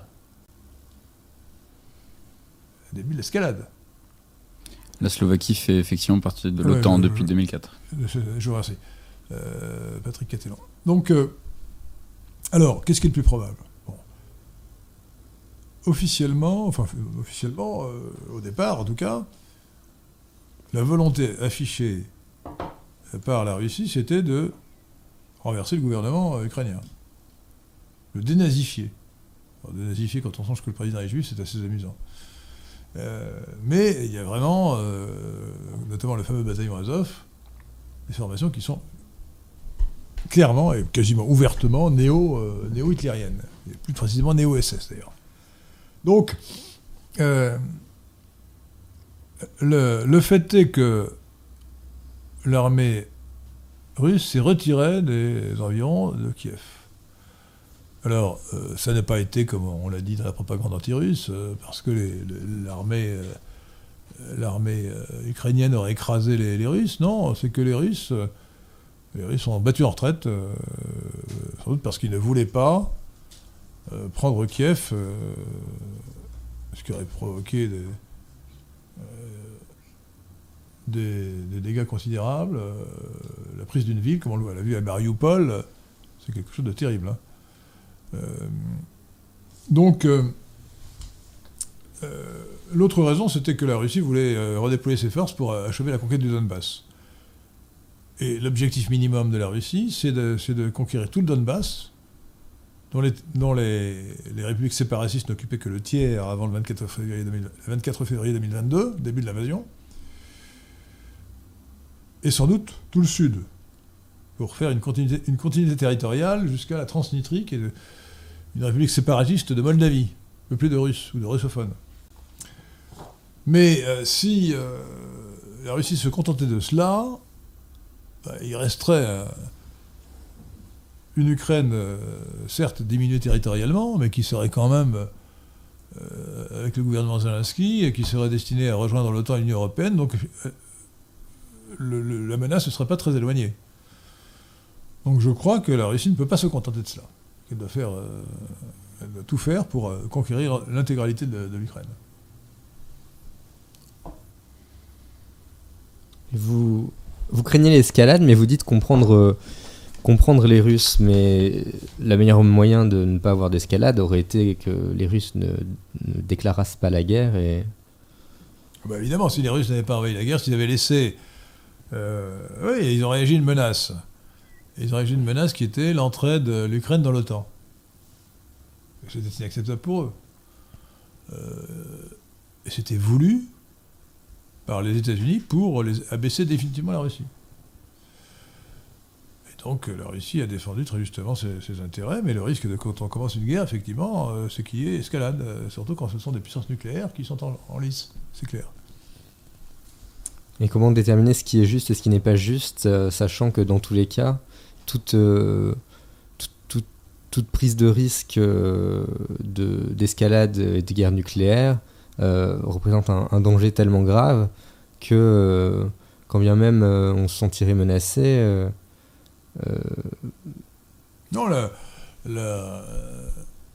l'invasion de l'Ukraine, euh, pour moi, est une guerre juste au sens politique mais moral du terme.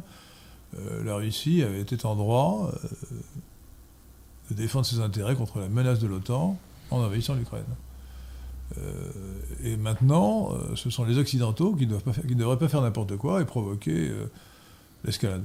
Et donc j'espère que c'est bien dommage que ce ne soit pas Trump qui soit, au pouvoir. Euh, je ne dis pas qu'il aurait approuvé évidemment l'invasion de l'Ukraine, mais il l'aurait tout simplement empêché euh, en disant à Zelensky qu'il ne fallait pas qu'il devait s'engager de ne pas rentrer dans l'OTAN. Ça aurait suffi.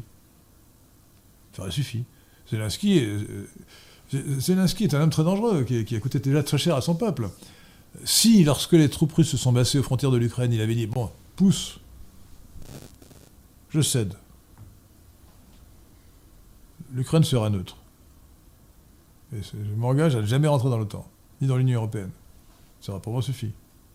Il n'a même peut-être pas eu besoin de reconnaître l'indépendance des républiques séparatistes, du Donbass, euh, ni de reconnaître la souveraineté russe sur la Crimée.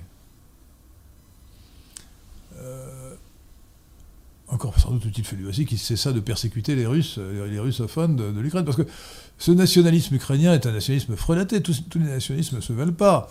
Euh, la moitié de la population de l'Ukraine euh, a, le russe comme langue maternelle. Ce sont des gens qui sont ethniquement des Russes, et pas des Ukrainiens. Or, les Ukrainiens ont pris le pouvoir, les Ukrainiens ukrainophones, ils persécutent les russophones. D'où la réaction de, de la sécession d'une partie du Donbass.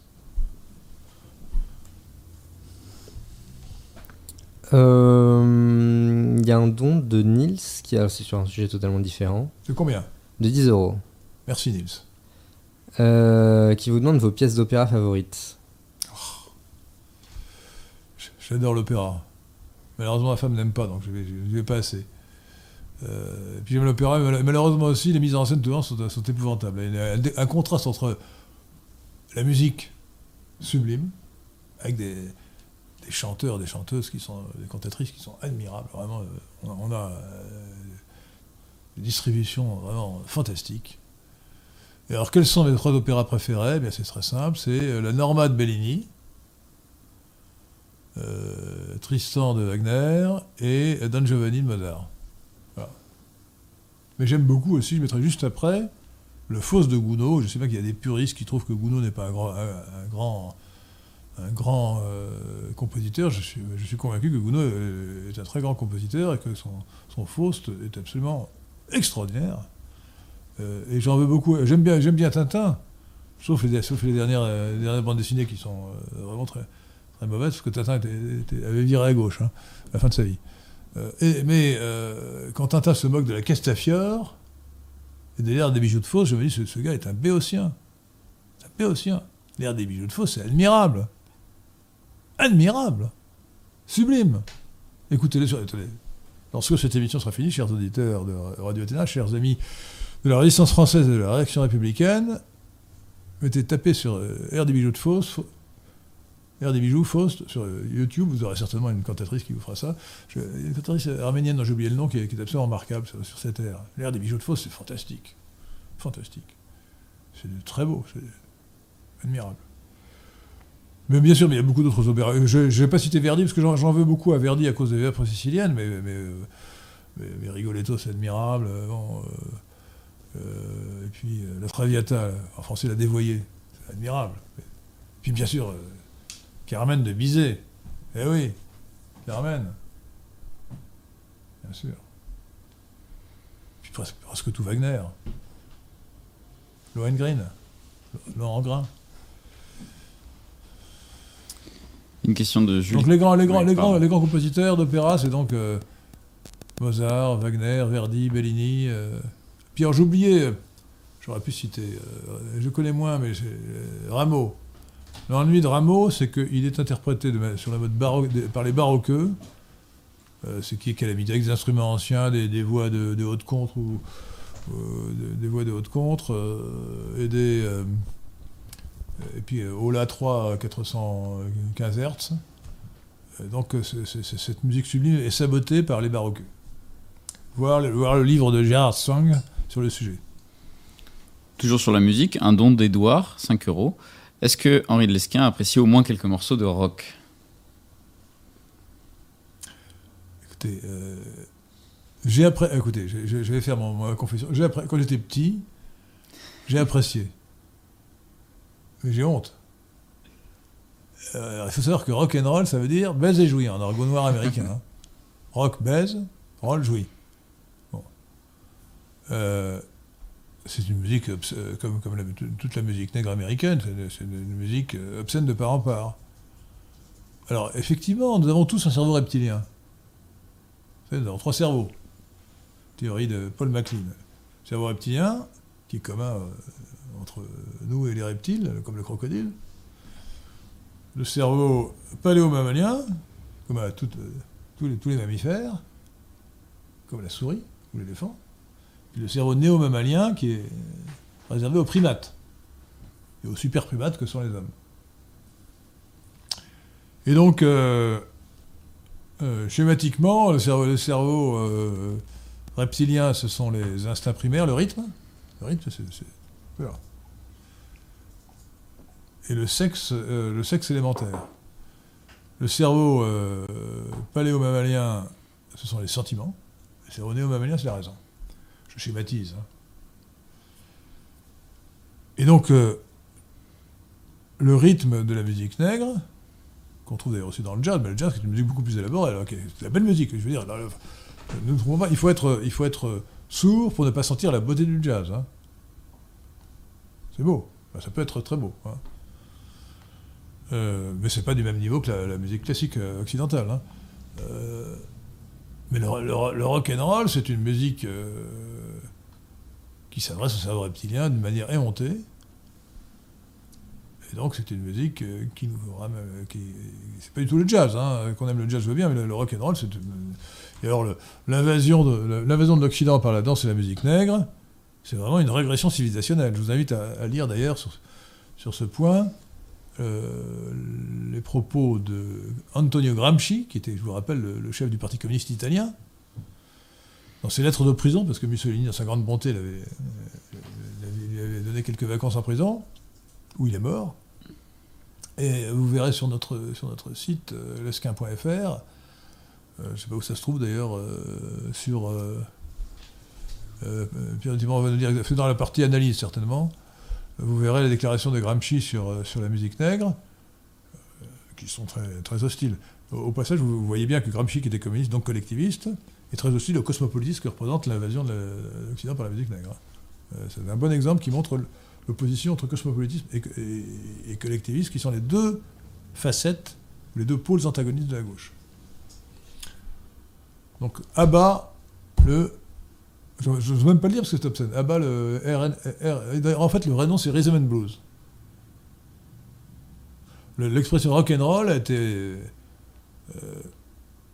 employé par un animateur musical des années 1950 aux États-Unis qui voulait vendre des disques de rhythm and blues, de, rythme et, blues, de rythme et.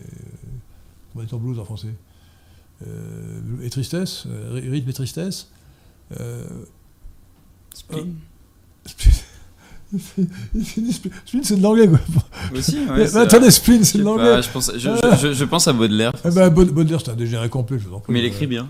Ah, ça, il, a, il, a, fait de très beaux poèmes, il a fait de très beaux poèmes, ouais, ça c'est sûr il était complètement dégénéré. Euh, il donnait dans l'inceste et dans la drogue. À part ça. Euh, et donc. Euh, où en étais-je Je parlais de. De l'origine de l'expression rock'n'roll et de voilà, Rhythm and Blues. Bon. Et l'animateur musical en question, dont j'ai oublié le nom, voulait vendre des disques de Rhythm and Blues aux Blancs, aux Caucasoïdes. Qui ne leur voulait pas parce qu'ils considéraient que c'était de la musique de, Congoïde, noir. Euh, et il a simplement changé le nom. Il a, il a trouvé d'ailleurs cette, formule rock'n'roll dans, un, dans une chanson de rhythm and blues. Il savait peut-être même pas ce que ça voulait dire, ou alors il s'en. Et, donc, euh, voilà. Euh, voilà, il peut-être qu'il a, il a compté les coups dans cette chanson. Euh, Darius vous demande si le sikhisme, à l'instar du christianisme et du zoroastrisme, est une authentique religion monothéiste universelle. Honnêtement, j'ai pas mal étudié, je, n'ai pas mal étudié l'hindouisme, euh, le bouddhisme, euh, pas beaucoup le sikhisme. Le sikhisme est considéré le sikhisme est une hérésie de l'hindouisme comme le bouddhisme, mais matinée d'islam. et, donc, alors, je, oui, j'aurais tendance à répondre oui, sous, réserve, parce que euh, il est monothéiste, et le sikhisme. Euh, et simplement, moi, j'observe qu'il ne fait pas de prosélytisme. Alors, normalement, une religion universelle fait du prosélytisme. Donc, euh, je, répondrai oui, sous réserve de, vérification. Écoutez, il suffit de regarder sur Wikipédia, vous dit certainement cela. Hein. Je pense, hein je pense que c'est. Oui. Est-ce qu'on peut se convertir au, sikhisme? Oui, j'imagine que oui. Hein, à, moins, à moins que ce soit une religion qui considère que. Euh, que les non-sikhs. Que les non-sikhs ne sont pas vraiment des hommes. Oui, c'est hein, un peu comme le, judaïsme, ou la, religion des. Comment ça s'appelle la religion des. Hmm. Vous savez, cette, religion du nord de l'Irak qui a été persécutée par les, ah. Euh, comment ça s'appelle déjà euh, Rappelez-moi. Euh, Je sais pas. Ce sont des Kurdes, des, Kurdes qui ont une religion. les, les Yézidis, qu'on appelle les adorateurs du diable, parce qu'effectivement, ils, adorent le diable, ils considèrent que le diable s'est repenti. Et les Yézidis considèrent que, les non-Yézidis ne sont pas des hommes. D'ailleurs, qu'il y a eu deux créations. Dieu a d'abord créé les Yézidis et ensuite les autres hommes. Ils sont plus charitables avec le diable qu'avec nous. C'est-à-dire qu'il considère que il croit à Dieu, Dieu unique. Dieu a créé le diable qui s'est rebellé contre lui. Mais ensuite, le diable s'est repenti. Et Dieu euh, lui a pardonné. Mais Dieu ne s'intéresse pas du tout au monde.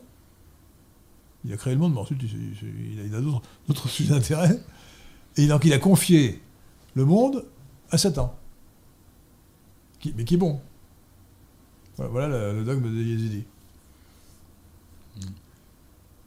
Je ne peux pas m'y convertir alors.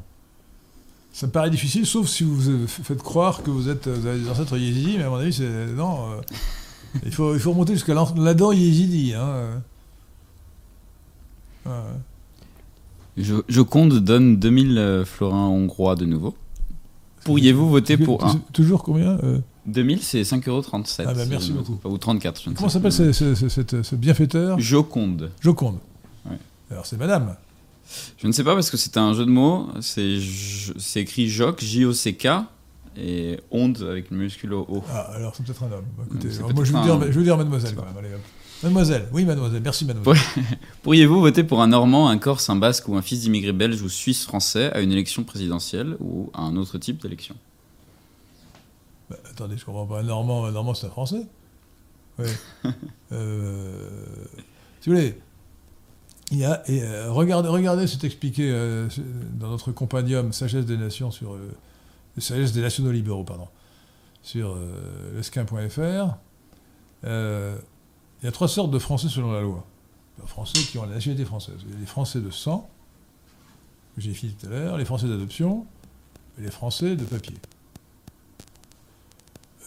Mélenchon et Hidalgo sont des Français d'adoption, quelles que soient leurs idées. Ce ne sont pas des communautaristes qui vivent entourés d'Espagnols. Ils sont d'origine espagnole, mais ils ne vivent pas entourés d'Espagnols. Zemmour est un Français de papier parce qu'il est communautariste. Il vit, j'ai expliqué ça, je vous renvoie encore un de mes articles qui s'appelle euh, Procès en communautarisme. Zemmour est un Français de papier. Euh, donc on ne peut pas voter pour un Français, un Français de, euh, de papier, évidemment. Euh, est-ce qu'on peut voter pour un Français d'adoption À mon avis, c'est quand même discutable. Hein. Euh, je pense que non, il faut réserver son vote à Français de sang. Comme pour moi, un Corse n'est pas Français de sang, j'aurais du mal à voter pour un Corse. Quand on voit le mal que Napoléon a fait à la France. Hein,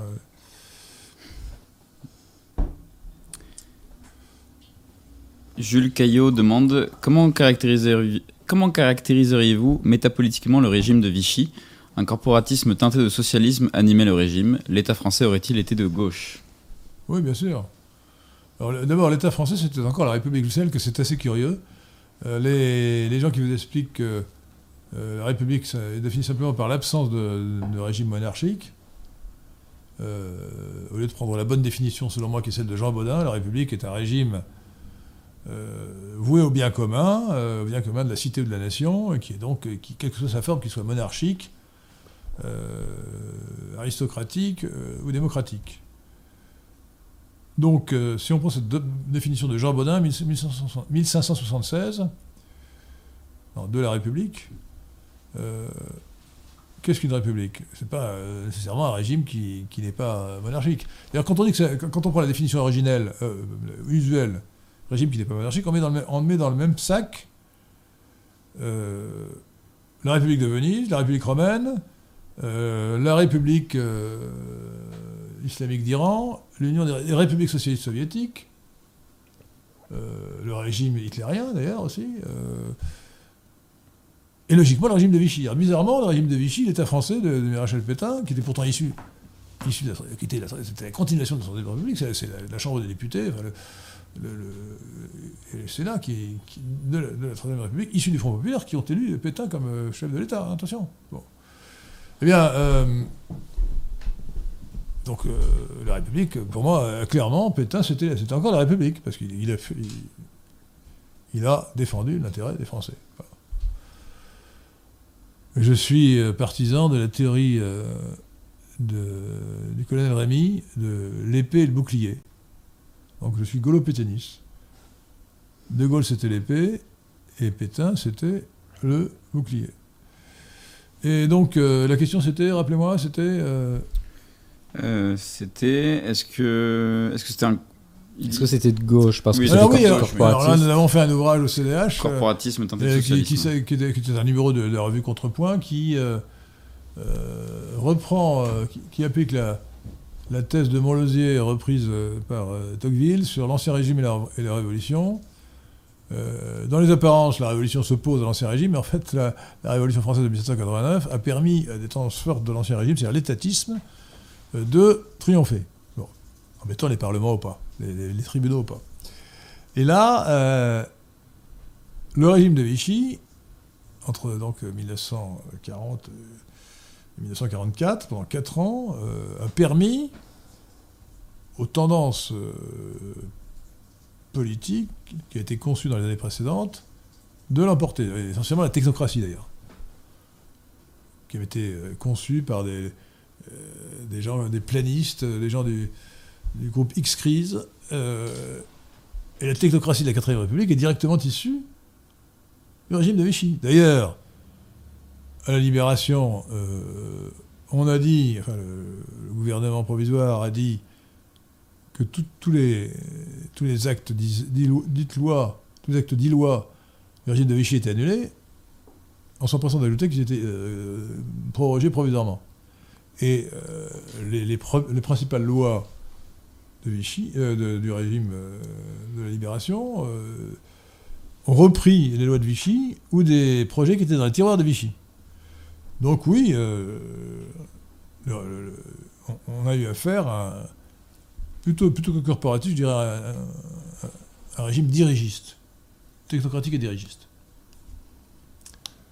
Il a fallu attendre De Gaulle en 1958, euh, Pinet d'abord, mais surtout en 1958, avec le plan Pinet-Rdef, pour libéraliser l'économie française. Jules Caillot vous répond Objection, monsieur le vicomte de Lesquin. Cette contre-révolution rétablit l'ancien régime avec de nouvelles institutions, évidemment. À moins que l'ancien régime ne fût de gauche, je ne pense pas que l'État français fût de gauche aussi. Fut de gauche, fut de Fût gauche. de gauche. Bah, Je- écoutez, je, non, je euh, pas. Informez-vous, vous avez tort. Avec tout le respect que je vous dois, vous avez complètement tort. Euh, clairement, clairement, euh, le régime de Vichy euh, relevait euh, de la gauche collectiviste. Voilà. Je ne sais pas si clairement, mais Claire vous pose une question. Elle, vous, elle, voudrait, elle voudrait que vous disiez un mot sur, sur vous l'avez déjà fait, mais vous pourrez peut-être approfondir, sur la levée de bouclier de la bien-pensance contre Musk suite à l'annonce du rachat de Twitter. Ah, Ça va de soi. Euh, ces gens-là ne vivent que par la censure. Et d'où d'ailleurs euh, la tendance, euh, la tentation candolesque. Un homme de droite qui a des idées bonnes, donc national-libérales, au moins nationales, qui veut être, avoir accès aux médias d'abord. hein. Bah, il va avoir tendance à trahir ses, convictions pour au cosmopolitiquement correct. Et éventuellement, il, dénoncera ce salopard, il dénoncera ceux de- gens qui sont vraiment à droite en les qualifiant d'extrême droite. Donc, euh, en l'occurrence, Musk veut la liberté. Et on pensait euh, à l'origine que le développement d'Internet euh, allait permettre de contourner la, tyrannie médiatique de gauche, presque totale. Qu'est-ce qui reste comme euh, presse de droite euh, en France? Rivarol. Il faut aider Rivarol. Abonnez-vous à Rivarol d'ailleurs, hein, parce que Rivarol est menacé de disparition depuis qu'on l'a retiré des, des kiosques, qu'on lui a retiré les avantages tarifaires de la commission paritaire. Donc abonnez-vous à Rivarol. Et la liberté, alors bien, on, on peut, un, homme d'extrême droite peut être contre la liberté dans son principe. En tout cas, il a intérêt en pratique à être pour la liberté, puisque pour l'instant, l'absence de liberté, euh, c'est nous qui en sommes victimes. Bon. La loi des 1er, ju- des 1er juillet 1972, loi Pleven, qui en fait a, été préparée par un député qui se vante, d'être le véritable auteur, qui est bien nommé Terre Noire. Vous n'avez pas vu le jeu de mots? La loi Pleven, Mhm. loi antiraciste, qui interdit les opinions racistes, qui crée donc un délit d'opinion, a été fait par un nommé Terre Noire. Oui, oui, je l'ignorais. C'est amusant. La France Terre Noire, on pourrait dire. hein. Euh, donc, euh, Ça tombe sous le coup de la loi Pleven. donc là, euh, moi j'ai quand même été souvent l'objet de poursuites judiciaires pour délit d'opinion, à vertu de cette loi Pleven. C'est la honte, quoi. Dans un pays de liberté, il n'y a pas de délit d'opinion. J'ajoute que les partisans de, la censure, ou même de pire que ça, sur, euh, Internet, sur les réseaux sociaux, sont d'une certaine manière pire que ça, parce que quand on est poursuivi euh, en France, on a quand même droit à un tribunal, alors que ces gens veulent, donner tout le, tout le pouvoir à des modérateurs zélés qui rendent de compte à personne, euh, qui vous laissent même pas la possibilité parfois de vous défendre. Donc c'est Ah en- non, c'est non, bah, encore oh, pire que Si, le... si, on voulait ça sert à rien. Oui, voilà, ça on sert faire à une rien. réclamation, mais toute façon. Ils sont pas obligés de la lire, euh, parfois Euh, ils non, comprennent même pas les arguments. Ouais. Euh, y a ce qu'ils veulent de toute façon, c'est la mort sociale en plus. Et ils vont essayer de garder les. Enfin, c'est- la, la censure et le- la suppression du compte Twitter ne suffit pas. C'est, enfin, ils veulent faire passer ça. à- Oui, mais les modérateurs encore. font déjà ça et ils font Oui. ça sans aucune euh, forme de procédure. Quoi. Modérateur, ça veut dire censeur. hein. Mm. Voilà. Mm. Bon. Euh, alors que qu'on censure un appel au meurtre, oui. Mais ça tombe sous le coup de la loi. Autrement, on devrait censurer que ce qui tombe sous le coup de la loi. Oui, Et mais, ce qui devrait tomber sous le coup de la loi, c'est-à-dire les appels au meurtre, les appels. euh, mais on ne peut même pas le faire parce que euh, il, faudrait, euh, il faudrait un jugement euh, un peu intelligent.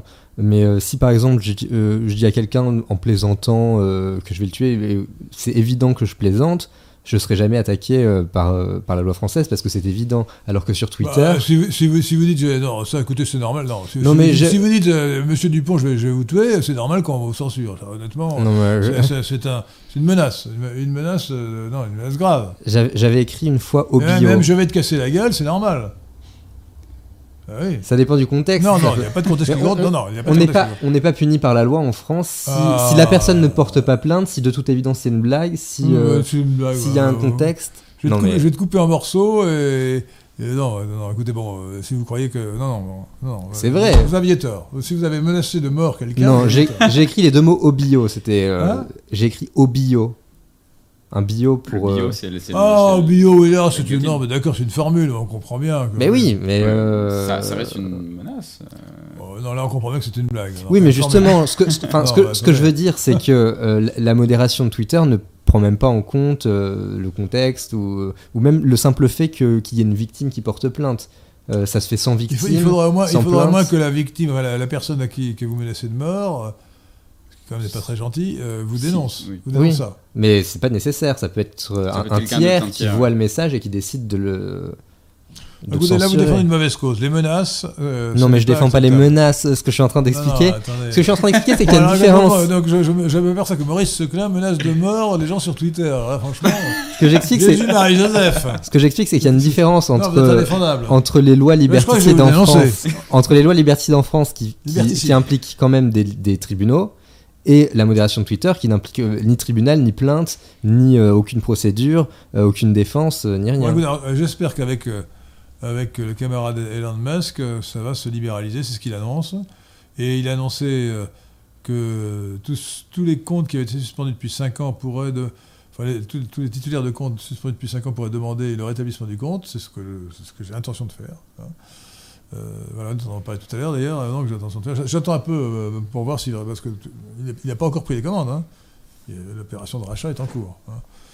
Et, et, il faut savoir que Thierry Breton et la Commission européenne ont dit attention, il faudra quand même censurer. Oui. Hein. Il faudra quand même mmh. censurer. sur la base d'une nouvelle directive qui interdit les discours de haine. Alors, ça c'est grave, c'est un discours de haine, c'est qu'est-ce que c'est qu'un discours de haine? Si vous dites Poutine est un salopard et un fou, pas un discours de haine.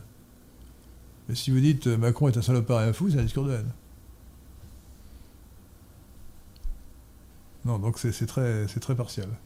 Combien d'abonnés aviez-vous euh, dans, pour okay. votre, dans, sur votre plus euh, grand compte? Je sais pas, jusqu'à 10 000 ou 20 000, il me semble, non? Voilà. Ah. C'est moins que. C'est moins que. C'est moins, que, moins que Musk qui doit avoir 80, 80, 80 millions d'abonnés. Moins que Trump aussi. De suiveurs, d'ailleurs, ça s'appelle quoi de suiveurs. Euh, non abonné en français. Les abonnés. Traduisent ouais. pas abonné. Followers. Ils en, en anglais, ils écrivent followers, de... mais dans la version française du oui. 6, il est écrit abonné. Abonné, ah, oui. Il me semble que sur Facebook, c'est. Ami. Ah, c'est ami. Sur Facebook, c'est ami. Et, il y a aussi des, un système d'abonnement, il me semble, on n'est pas. oui. C'est pas nécessaire d'être. C'est pas nécessaire d'être d'être ami sur Facebook pour pouvoir suivre l'actualité. Ouais, je n'ai pas très bien la différence entre ami et abonné, mais bon, on va expliquer. L'abonnement, c'est une relation à sens unique, alors que l'amitié. Et tout le monde peut s'abonner alors. Sur certains, on peut, je crois qu'on peut créer un profil avec des, des publications euh, oui. publiques, comme leur nom l'indique, qui, euh, qui, sont pour tout le monde et donc où il y a un système d'abonnement. Il y a d'autres profils qui sont purement des profils personnels. Moi, et moi évidemment, je, sur mon compte Facebook, euh, Henri Delesquin, je, je n'ai pris aucune restriction. Quand, quand je, je, lance une idée, j'ai envie qu'elle soit diffusée le plus oui. possible. C'est évident. C'est pas vraiment le, principe sauf, de sauf, Facebook. sauf que, si vous voulez, les gens qui se plaignent du harcèlement, enfin, c'est quand même très simple. Dans, dans, toutes ces, dans tous ces réseaux sociaux, il y a une fonction. Dans tous ces réseaux sociaux, il y a une fonction très simple qu'il faut utiliser sans modération, ce qu'elle veut dire, c'est le blocage. Je bloque ceux qui les bloquent. Voilà. Il faut bloquer tout de suite. Ne serait-ce que pour ne pas être dénoncé par des gars qui commencent à vous traîner dans la boue. Il faut les bloquer tout de suite. Éventuellement les signaler. Sans beaucoup d'espoir. En tout cas, bloquer. Bloquer, bloquer, bloquer. Neugordien commente Maurice Séclin m'a menacé de mort après l'avoir tutoyé. C'est un mensonge. Alors, attendez, la phrase n'est pas très française. C'est vrai. Ah. Après que je l'ai. Après, après, que je l'ai tutoyé. Que je l'ai tutoyé. Hein? Il me semble. Hein. Mais c'est un mensonge, je précise. Et alors, pour en revenir à la censure européenne, ce qui risque, ce qui risque de se passer, et qui serait moins, euh, moins affreux, c'est que euh, pour euh, se plier aux directives européennes, Musk donnera la possibilité à ce que certaines personnes censurent au nom de l'Europe des tweets, mais il ne pratiquera pas la suppression de compte, qui est une punition supplémentaire que ne peut pas demander l'Europe. Ah oui, c'est d'ailleurs déjà le cas. La, simple suppression d'un d'un message, d'un billet, euh, ça c'est quand même. Il y a déjà des billets qui sont théoriquement. C'est une peine minimum, ça, ça, ne me, gêne pas. Mm. Voilà, vraiment, non. c'est probablement ce qui se passera. Et encore, euh, même peut-être pas supprimé, actuellement, ce qui se passe souvent, c'est qu'un billet inaccessible depuis les comptes qui sont en France, mais il est accessible depuis le reste du monde. ça m'arrive tous les deux jours. Parce que dès qu'on utilise un, un, mauvais mot, même si. Euh, L'algorithme vous bloque. Mm. C'est automatique. En revanche, Musk a aussi dit que euh, il détestait les deux extrêmes, l'extrême gauche et l'extrême droite, et que euh, ce qu'il avait envie, c'est que les 80% de gens au milieu soient contents, et que les 10% de gens de les, enfin oui 10% de chaque côté ou les 20% d'extrémistes soient, soient mécontents. Alors on sait déjà comment l'extrême gauche sera mécontente, elle sera mécontente parce qu'il n'y aura pas assez de censure, mais je ne sais pas ce qu'il sous-entend quand il dit que l'extrême droite aussi sera mécontente. Bah, de toute façon, nous ne sommes pas d'extrême droite, donc nous ne sommes pas concernés. Nous sommes de droite modérée. ses yeux, je ne sais pas. Ah bah, ses yeux aussi, je ne sais, pas. Il avait, il avait, posté un petit dessin également. Posté, euh, non. Posté, c'est des Il avait publié un, un, petit dessin euh, également. Publié ou diffusé, mais pas posté. Qui représentait. Ah, remarquez posté, après tout, c'est une lettre, on met bien une lettre à la poste. Donc, euh, est-ce qu'on le poste sur les réseaux? Je ne sais pas. ça, me paraît, du franglais. Oui, je pense aussi. Bon. Il, il, avait publié donc, un petit dessin où il y avait quatre axes euh, avec des petits bonhommes. Donc lui, il se représentait. Donc c'était des axes qui représentaient la gauche et la droite. Et euh, lui, il se représentait euh, à gauche du, du milieu de l'axe. Et en fait, au fur et à mesure, le, la, gauche de l'axe s'étend, s'étend, s'étend, et donc le, milieu de l'axe va, va, petit à petit bah, forcément euh, se tendre à gauche. Et donc lui, il n'a pas bougé, ce petit bonhomme c'est lui, et à un moment donné il se retrouve à droite. Donc en fait lui il se considère de gauche. Enfin, c'est ce que j'ai compris de son dessin. Bon, écoutez, la seule chose qui nous intéresse, à vrai dire, ce n'est pas tellement euh, ce que pense Musk, c'est ce qu'il fera. Oui. Et donc il est, certain, il l'a dit Urbi et Turbi, qu'il va libéraliser. donc c'est un progrès considérable. Il ne faut pas, faut pas aménager notre plaisir en tant que dépressif pessimiste, euh, je pense qu'il pourrait y avoir euh, en partie une régression. En, tant d'individu atteint par le, virus de l'esprit de contradiction. C'est ça, en tant que contradicteur. Euh, il, a, il a quand même dit qu'il aimerait que chaque, chaque compte soit associé à une identité réelle, et donc il faudrait euh, peut-être. Euh, moi, ça me gêne pas. moi, ça me gêne pas du tout. la, différence, c'est peut-être qu'il bannira moins facilement, mais s'il bannit quand même, on pourra vraiment pas recréer de compte parce qu'on pourra plus tricher avec un numéro de téléphone. Euh, il nous demandera nos papiers, quoi.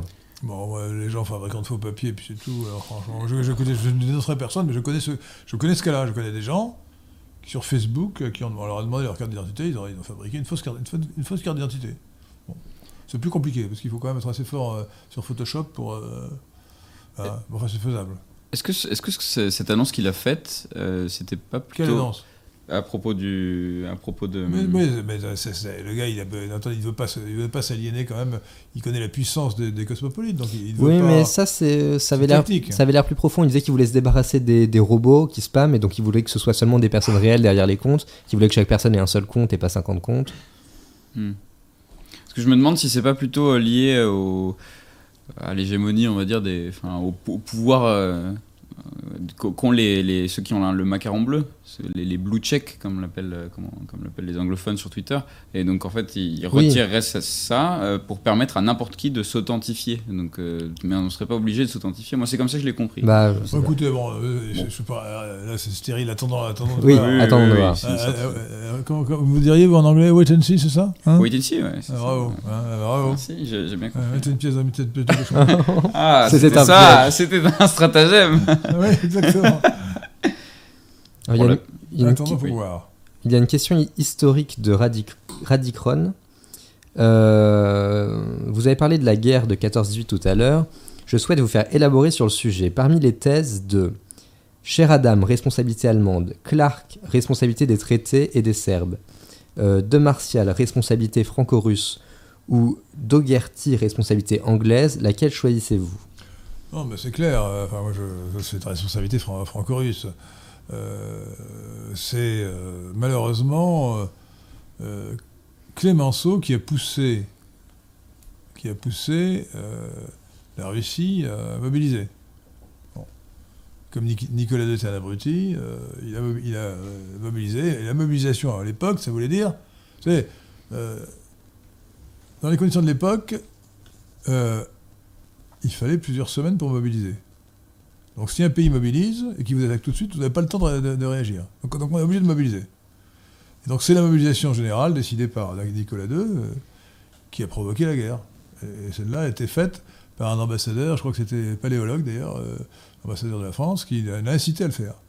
Donc oui, je pense que la guerre n'aurait pas eu lieu sans la, sans la, sans l'erreur et ou la bêtise que vous voulez de Raymond Poincaré, président de la République, et euh, l'ambassadeur français. Donc c'est la France qui la France et la Russie qui sont responsables. Et quand on voit vraiment Nicolas II, c'était effrayant quoi. Il n'avait aucun intérêt à faire, la guerre. Qu'avait-il à gagner? Rien. quand on voit les conséquences, sans cela, il n'y aurait pas eu de communisme. Vous vous rendez compte? Vous vous rendez compte comment l'histoire aurait tourné Il faut écrire une uchronie. Sans communisme. On peut faire beaucoup d'Uchronie, mais c'est évident. Il y a tellement d'erreurs de, dramatiques, de sottises incroyables qui sont, qui accomplies dans l'histoire. Euh, non, donc, non, non.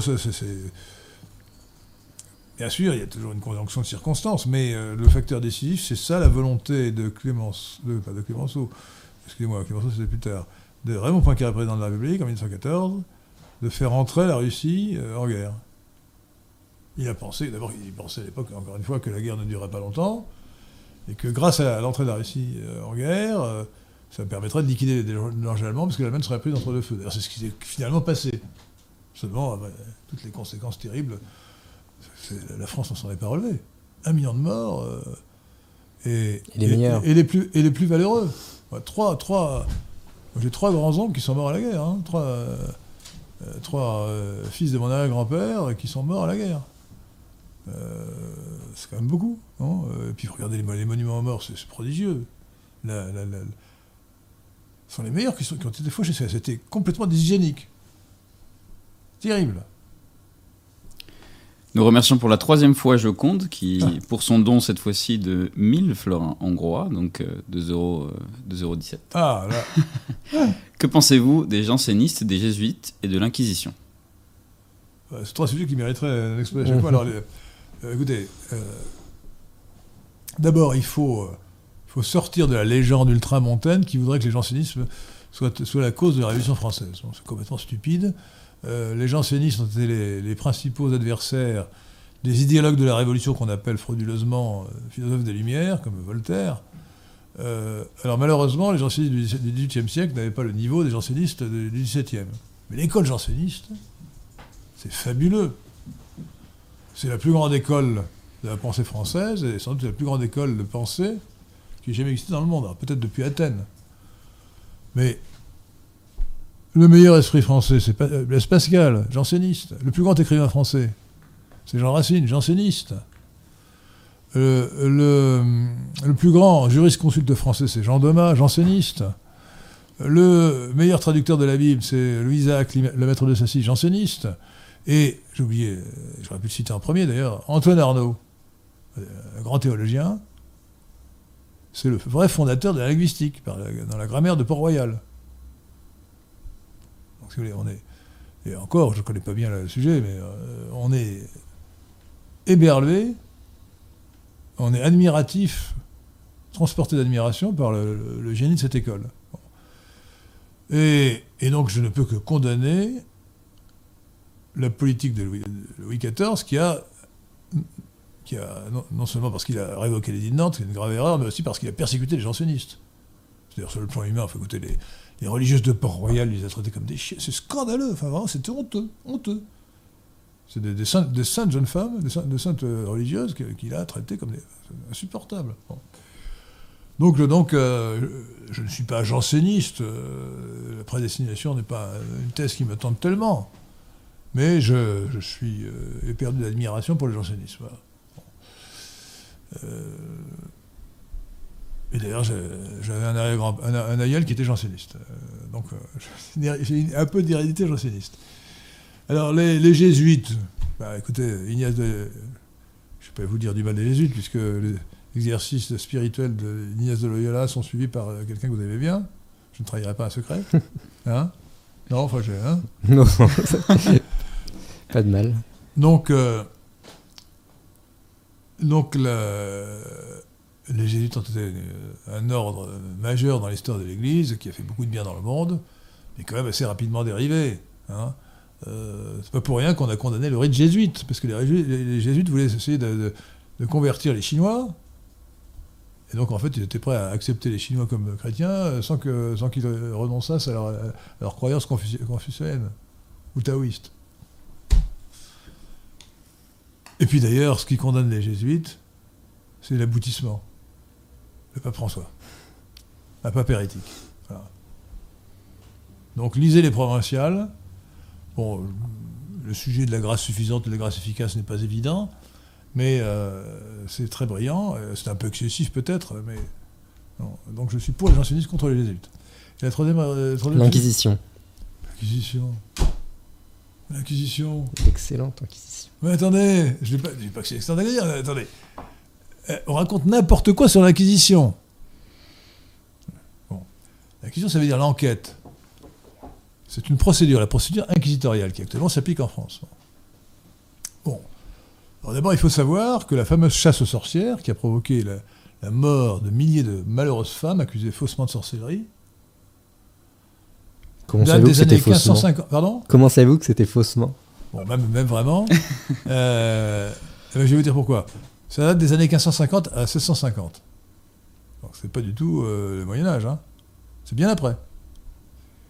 Et relisez sur le sujet un livre euh, très, très remarquable d'un- historien qui est évidemment remarquable, qui s'appelle Norman Cohn, c'est un juif anglais. Cohn, c'est O-H-N. Le livre s'appelle, en français, Les fanatiques de l'Apocalypse.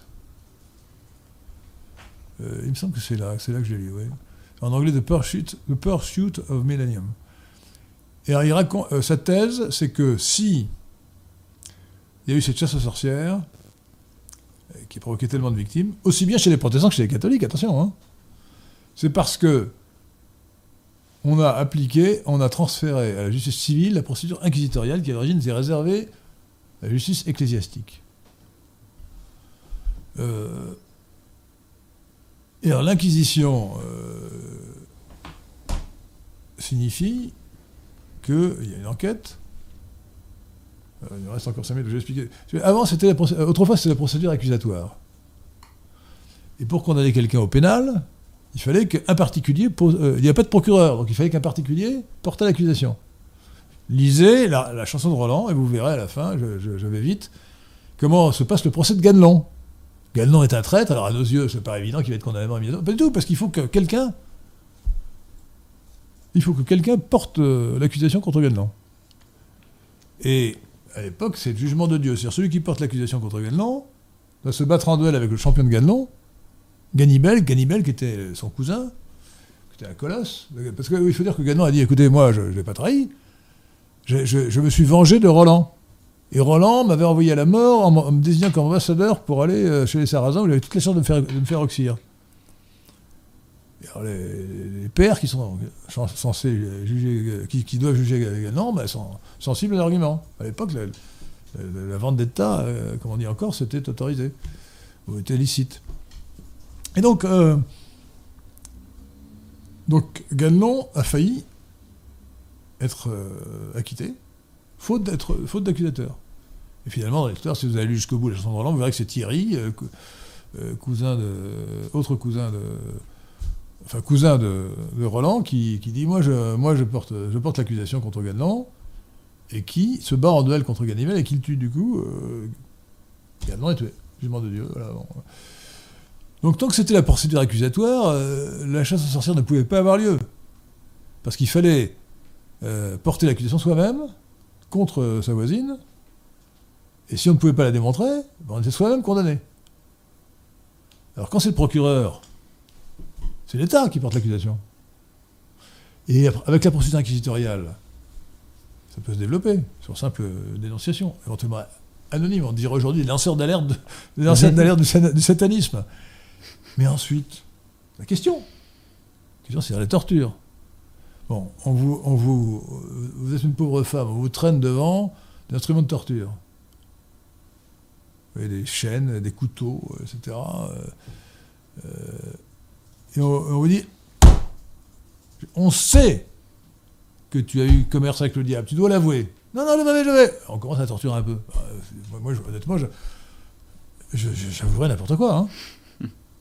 C'est ce que- avaient fait pour les Templiers, d'ailleurs. Avec, euh, euh, voilà. Donc, euh, alors, pour ce qui est de l'Inquisition véritable, qui était au départ purement ecclésiastique, c'est une innovation, euh, une innovation du XIIe siècle, qui est utilisée contre les hérétiques. Alors, évidemment, je ne vais pas dire que la liberté religieuse euh, ne soit pas une bonne chose. C'est une bonne chose aujourd'hui. Mais à l'époque,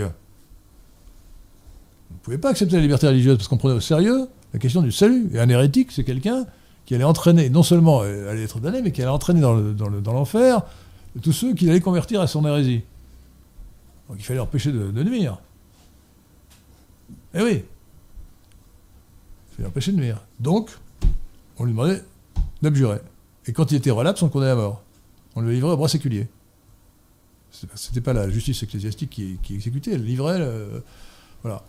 Et alors moi j'ai lu euh, le manuel des inquisiteurs de l'excellent Bernard Guy, euh, dont, l'affreux Umberto Eco se moque dans Le nom de la rose, qu'il qu'il dénigre dans Le nom de la rose, bah, pas du tout, c'était un, type très sérieux. Parce que vous savez, les, hérétiques, ils sont malins. hein. alors, quand on demandait à un vaudois, euh, est-ce que, tu- est-ce que tu crois... euh, euh, est-ce que tu crois en l'Église? Oui, je crois en l'Église. Et pour lui, l'Église, il voulait dire euh, son Église vaudoise. Alors, il fallait lui dire, est-ce que jure que jure que tu, tu, tu crois en l'Église Et comme le serment était interdit par les Vaudois, il, refusait de jurer. Et voilà, la, preuve. Hein C'est ça Bernard Guy. Vous pouvez le trouver dans la, ça- ça a été édité. Bernard Guy, euh, GUI, euh, le Guy, euh, le manuel de l'inquisiteur. Il nous reste 3 minutes, je crois. hein. Et ça, c'est pour une dernière question. Un peu moins parce que j'ai commencé le générique avant, mais bon, c'est- si vous voulez dépasser, euh, Non, non, Vous avez le droit. Alors, Adam Terbonne demande si la Russie, après avoir annexé l'Ukraine, demande un couloir entre Kaliningrad et la Biélorussie. Les soutiendrez-vous?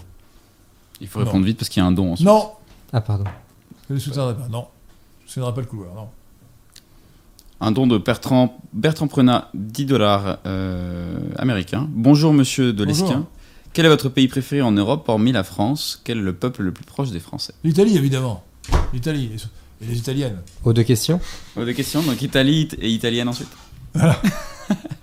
Très bien. Bon, merci, euh, merci euh, à tous, merci Pierre Détirement, merci euh, Patrick Kettelan, merci Maurice Seclin, merci, euh, bien que vous n'ayez pas fait grand-chose, euh, Richard Guimau. Il a fait du. merci à vous tous. fact-checking. Non, ça, non, Oh, de, quelle la, horreur de la vérification de données. Merci à tous et à bientôt. et vive la France.